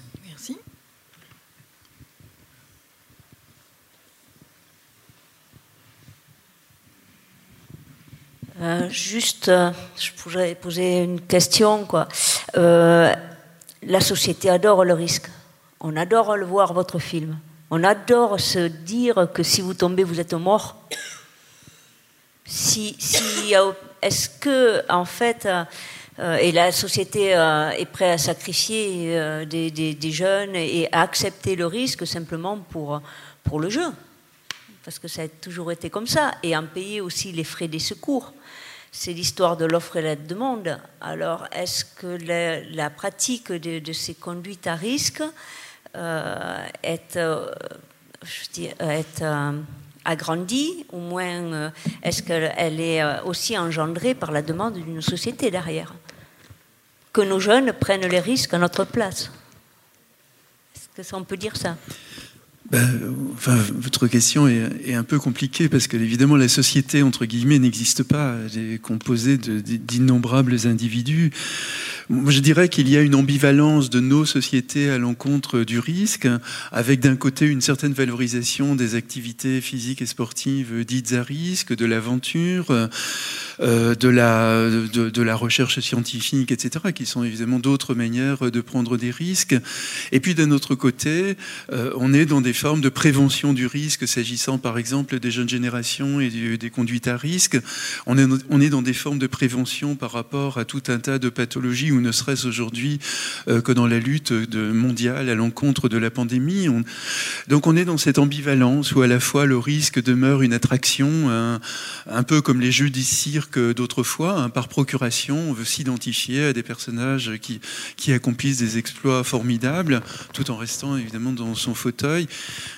Et puis en même temps, du fait du coût, euh, du coût financier pour nos sociétés euh, du risque, il y a une volonté de le contrôler, de d'entrer dans des sociétés sécuritaires hein, qui nous lient les mains dans d'innombrables activités. Tous les profs euh, le savent. On peut plus emmener les élèves dans des tas d'endroits parce que si jamais l'un d'eux tombe en cours de route, il y aura un procès qui sera lancé contre l'école, contre le prof, contre la, contre la municipalité qui aurait dû prévoir qu'un jour un enfant allait s'accrocher au trottoir. Enfin bon, on vit dans un monde complètement fou de judiciarisation à outrance euh, qui fait donc qu'on est étouffé euh, dans un, dans un carcan sécuritaire à certains égards, mais en même temps, il y a cet appel d'air, en quelque sorte, euh, par procuration, où on est fasciné par un certain nombre de personnages, de sportifs euh, qui prennent énormément de risques, en oubliant aussi d'ailleurs que ces sportifs qui prennent des risques ont, eu un apprentissage, euh, ont une connaissance énorme du, milieu, de même que le funambule ne fait pas n'importe quoi, même s'il fait un saut périlleux sur la corde, il, il a travaillé ça pendant énormément de temps. C'est une technique du corps, enfin c'est une série de techniques du corps savamment euh, dosé par euh, l'individu. Mais on a besoin sans doute de cette part de rêve, et puis les sociétés n'arriveront, n'ont jamais réussi à l'endiguer de toute façon. Merci. Si, si, je peux me permettre, il y a une chose qu'on a peut-être un petit peu omis au cours de la soirée par rapport au risque et par rapport à, à ces pratiques. C'est aussi le côté euh, euh, chimique, ce qui se passe en fait au niveau de, ce que ça apporte l'adrénaline au cerveau et ce que ça apporte l'envie d'y retourner, d'aller plus loin. Et très souvent dans les pratiques à risque et les pratiques extrêmes, ça va être, euh, dans mon regard en tout cas, quelque chose qui va être euh, au niveau de, de, ouais, cette, cette, envie d'aller plus loin et cette envie d'avoir plus fort au côté comme, dans la drogue, comme dans la consommation de l'alcool, comme dans la consommation de tout ce qui va apporter du plaisir, dans la joie, c'est des fois d'essayer d'aller plus loin là-dedans euh, pour aller chercher de l'adrénaline. Et je trouve qu'on n'en a pas assez parlé, euh, peut-être parce que ce n'est pas le regard qu'on a, c'est un regard peut-être sociologique un peu plus ce soir, mais ce regard un peu plus euh, psychologique en tout cas, je pense que ça joue beaucoup. Euh, bah, bah, tu vois ce que tu dis, oui, clairement, clairement, on peut vraiment le, ressentir euh, dans des descentes, euh, etc. moi, je sais que je m'en méfie beaucoup. En fait, le moment d'euphorie, le moment où tu sens que ça monte, tout le monde est là. Ouais, là, attention, là. Là, ça va claquer, là. Et euh, donc en fait, les, les, moments où, euh, enfin voilà, je, m'en méfie beaucoup de ça. Donc en fait, euh, moi je suis pas forcément dans une forme de de surenchère tout le temps, d'aller chercher quelque chose, bien que j'ai passé un hiver extrêmement actif et à un moment dans l'hiver, j'ai dû me recentrer et me dire attends, prends du recul, prends du temps, respire, recherche tes motivations, enfin voilà, recentre-toi, recentre-toi. Alors que j'avais pas eu euh, de signal d'alerte. hein. Euh, donc l'intérêt, en fait, de quand on a un peu ce sentiment d'aspiration, justement, euh, toujours plus, toujours plus, toujours plus, je pense que le meilleur remède, c'est la prise de recul. Moi, je sais que je me fais beaucoup de débriefing le soir. T'as été bon, t'as pas été bon, t'as pris des risques, t'as pas pris des risques, tu t'es arrêté au bon endroit, pas au bon endroit. Et là, ça me permet d'avoir un équilibre. Et, donc, euh, ouais, c'est un peu un ascenseur, hein, c'est un ascenseur émotionnel. hein. On parle beaucoup, euh, le massif du Mont Blanc, on parle beaucoup d'un laboratoire, euh, laboratoire d'émotions, laboratoire technique, c'est sûr. Mais c'est sûr que oui, dans la tête, il se passe plein de trucs. hein. Mais bon, là, après, Oui, parce que pour moi, ces, histoires d'adrénaline, de, neurochimie, etc., ça me laisse d'une indifférence absolument totale, parce que ça n'explique absolument en rien les significations, les valeurs qui sont données par, euh, par l'adepte de, ces activités-là. C'est une manière finalement de liquider le, sujet en disant oui, il y a une recherche d'adrénaline, point. On aurait tout dit. Moi, ça me gêne énormément. Quoi. Non, parce que ce que- ce que- qu'on nomme l'adrénaline, c'est simplement cette intensité, cette, cette vibration intérieure, ce sentiment qu'on touche quelque chose de formidable en soi, etc. Dire que c'est l'adrénaline, je trouve que c'est vraiment là profaner en quelque sorte, dans les deux sens du terme, c'est re- redescendre au profane et puis en même temps euh, liquider tout ce qu'il peut y avoir de forme d'émerveillement dans, voilà, en réduisant tout ça à des trucs un peu biochimiques, un peu biologiques. Ça Enfin, ne s'exclut pas- peut-être pas, ça peut peut-être aussi. oui, se- sans doute. oui, oui, non, je, je suis d'accord avec cette idée-là. En tous les cas, pour ma part, en tant qu'anthropologue, je re- refuse absolument ce genre d'analyse qui, moi, ne m'ex- ne m'explique absolument rien du tout. Bon, bah, au moins. Juste, hein. euh, vous donner une, une référence d'un livre, euh, qui, euh, la question m'y fait penser. C'est L'euphorie des cimes d'Anne-Laure Bock, qui est à la fois une, une pratiquante de la montagne et une, un médecin, et puis elle a fait une, une thèse de philosophie. Et, et elle a une, une double lecture euh, médicale euh, et de pratiquante et euh, un peu sociologique aussi. C'est un très beau petit livre, L'euphorie des cimes. Merci. J'ai une question pour euh, Vivian. Quand vous êtes arrivé dans ce CERAC, euh, visiblement, vous n'étiez pas du tout dans le déni du risque. Vous n'étiez pas tellement dans l'intuition parce que vous dites un peu que ça sent pas bon. Euh, vous n'êtes pas euh, dans l'exploit. Le- Votre exploit, c'était pas de franchir ce CERAC. Il n'était pas prévu. Donc, c'est pas non plus un risque contrôlé comme quand vous êtes dans votre pente. Et pourtant, vous n'avez pas renoncé. Et si c'était à refaire aujourd'hui, est-ce que vous le repasseriez? Alors, on y a été parce qu'en fait, on n'était pas exposé. En fait, euh, dans le couloir dans lequel on passait, alors, euh, je pense que quand il y a eu la première descente de cet itinéraire, et c'est rigolo, il y a peu de temps, je suis retombé là-dessus, c'était Heini Holzer, un tout petit skieur. Euh, et le, le Sérac, il était immense et il venait contre les rochers, en fait. Et là, bon, bah, avec le recul glaciaire, etc., le Sérac, il est vraiment en train de, se, bah, de, de fondre hein, euh, et, de, et de laisser clairement un passage. Et euh, nous, dans le couloir où on était, le long des rochers, euh, franchement, alors peut-être il y aurait eu une toute petite partie en dessous où on aurait pu être touché par quelque chose. Mais vraiment, juste au-dessus, on entendait que ça bougeait, on sentait que ça vibrait, on sentait qu'il y a des trucs qui se passaient, mais, mais ça pouvait pas nous tomber dessus. Euh, et du coup, même, donc on a continué euh, notre, itinéraire, et même à la descente, euh, il fallait qu'on repasse par là, et on a même on a, équipé une ligne de rappel dans un éperon à côté. Donc peut-être que si je devrais y retourner, je grimperais peut-être dans l'éperon dès le départ, sans forcément aller chercher le couloir. Voilà. Mais euh, après, bon, euh, après j'ai aussi souvent tendance à dire, une fois que j'ai fait ce genre d'itinéraire, j'y retourne pas. Merci beaucoup. Vu l'heure, je crois qu'on va arrêter euh, pour les questions, sauf s'il y a une dernière question? Voilà, une dernière question, puis après on va arrêter.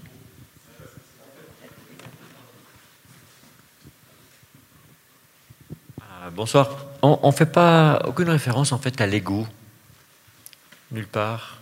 Euh, il y, a une partie anxiogène euh, dans certains films, et il y, a des endroits où il n'y en a pas de, côté anxiogène. Et euh, dans les pratiques à risque, quelle est la part de l'ego? C'est un peu évoqué avec la virilité à l'épreuve, mais donc la question de l'ego, peut-être? Ben, j'avoue que j'ai un peu de mal à, d'abord à, comprendre la question. Il y a forcément un individu qui est engagé, donc il a, il a une réflexion sur ce qu'il fait. Ego voulait dire une forme d'égoïsme, une forme de d'hypervalorisation de soi? Oui, je pense que c'est comme ça qu'il l'entendait, euh, dans cette hypervalorisation de soi et cette volonté. tu y vas? Moi, moi, ça me parle, oui, oui, bien sûr, ça me parle beaucoup, euh, de toutes les manières. Euh, enfin, voilà, c'est pas évident de prendre la benne de l'aiguille du midi le matin. Hein. Euh, euh, voilà, tout le monde se regarde. Tu vas où Tu fais quoi Tu voilà, ça, on y est confronté tout le temps. Euh, bon, après, moi, j'ai pas. L'ego est, est vraiment présent, surtout dans un milieu montagnard. voilà, on a toujours envie de quelque part de montrer que ce qu'on fait c'est bien, etc. Et c'est une bonne chose. Mais, euh, euh, enfin voilà, je trouve qu'il faut beaucoup s'en protéger. Il faut beaucoup s'en protéger et surtout, euh, justement, essayer de pas trop, pas trop faire pareil que les autres, parce que sinon, au final, bah, au final, c'est toi-même qui tombe dans, le, dans, le, piège. Donc, donc voilà, c'est je, comprends la, moi je comprends tout à fait la, question et, je le ressens. Maintenant, euh, Sans protéger, c'est sûr, du désir de reconnaissance et volonté de prouver peut-être. Blaise, euh, tu voulais rajouter quelque chose? Oui, je pense que comme dit David, c'est au cœur du sujet. L'ego, il est, central dans, tout ça. Pourquoi on y va finalement la, la question de, pourquoi faire un pas en montagne. Et donc c'est le début de l'histoire, il est toujours en, lien avec cette question-là. Euh, et la réalité de, cette envie, ce désir, je pense notamment à des clients qui, qui, veulent aller gravir une montagne, à des gens qui, qui sont en désir de, de, de cette découverte-là, effectivement, et c'est un motif qui est poussé par l'ego et qui n'est pas toujours mis en relation avec euh, la réalité du risque. Et, et c'est là où il faut trouver cette convergence pour que euh, cet ego qui nous pousse à aller gravir des, des montagnes, qui nous donne des envies, des désirs d'ascension, viennent rencontrer et non pas percuter le, le, risque et, euh, et, que ce risque il soit bien compris au départ. Euh, j'ai en souvenir euh, euh, des opérations de secours, on se rendait compte que les gens n'avaient pas du tout compris où ils étaient, ils n'avaient pas du tout mesuré les risques qu'ils avaient pris en allant dans ce territoire-là. Donc c'est sûr que l'ego était tellement puissant qu'on était parti dans un projet sans en mesurer les conséquences. Donc c'est vraiment au cœur de cette dialectique-là qu'on s'est situé ce soir et je pense qu'on a donné quelques éléments de, de réponse. Bien, merci beaucoup. Je pense qu'on peut tous vous applaudir encore une fois.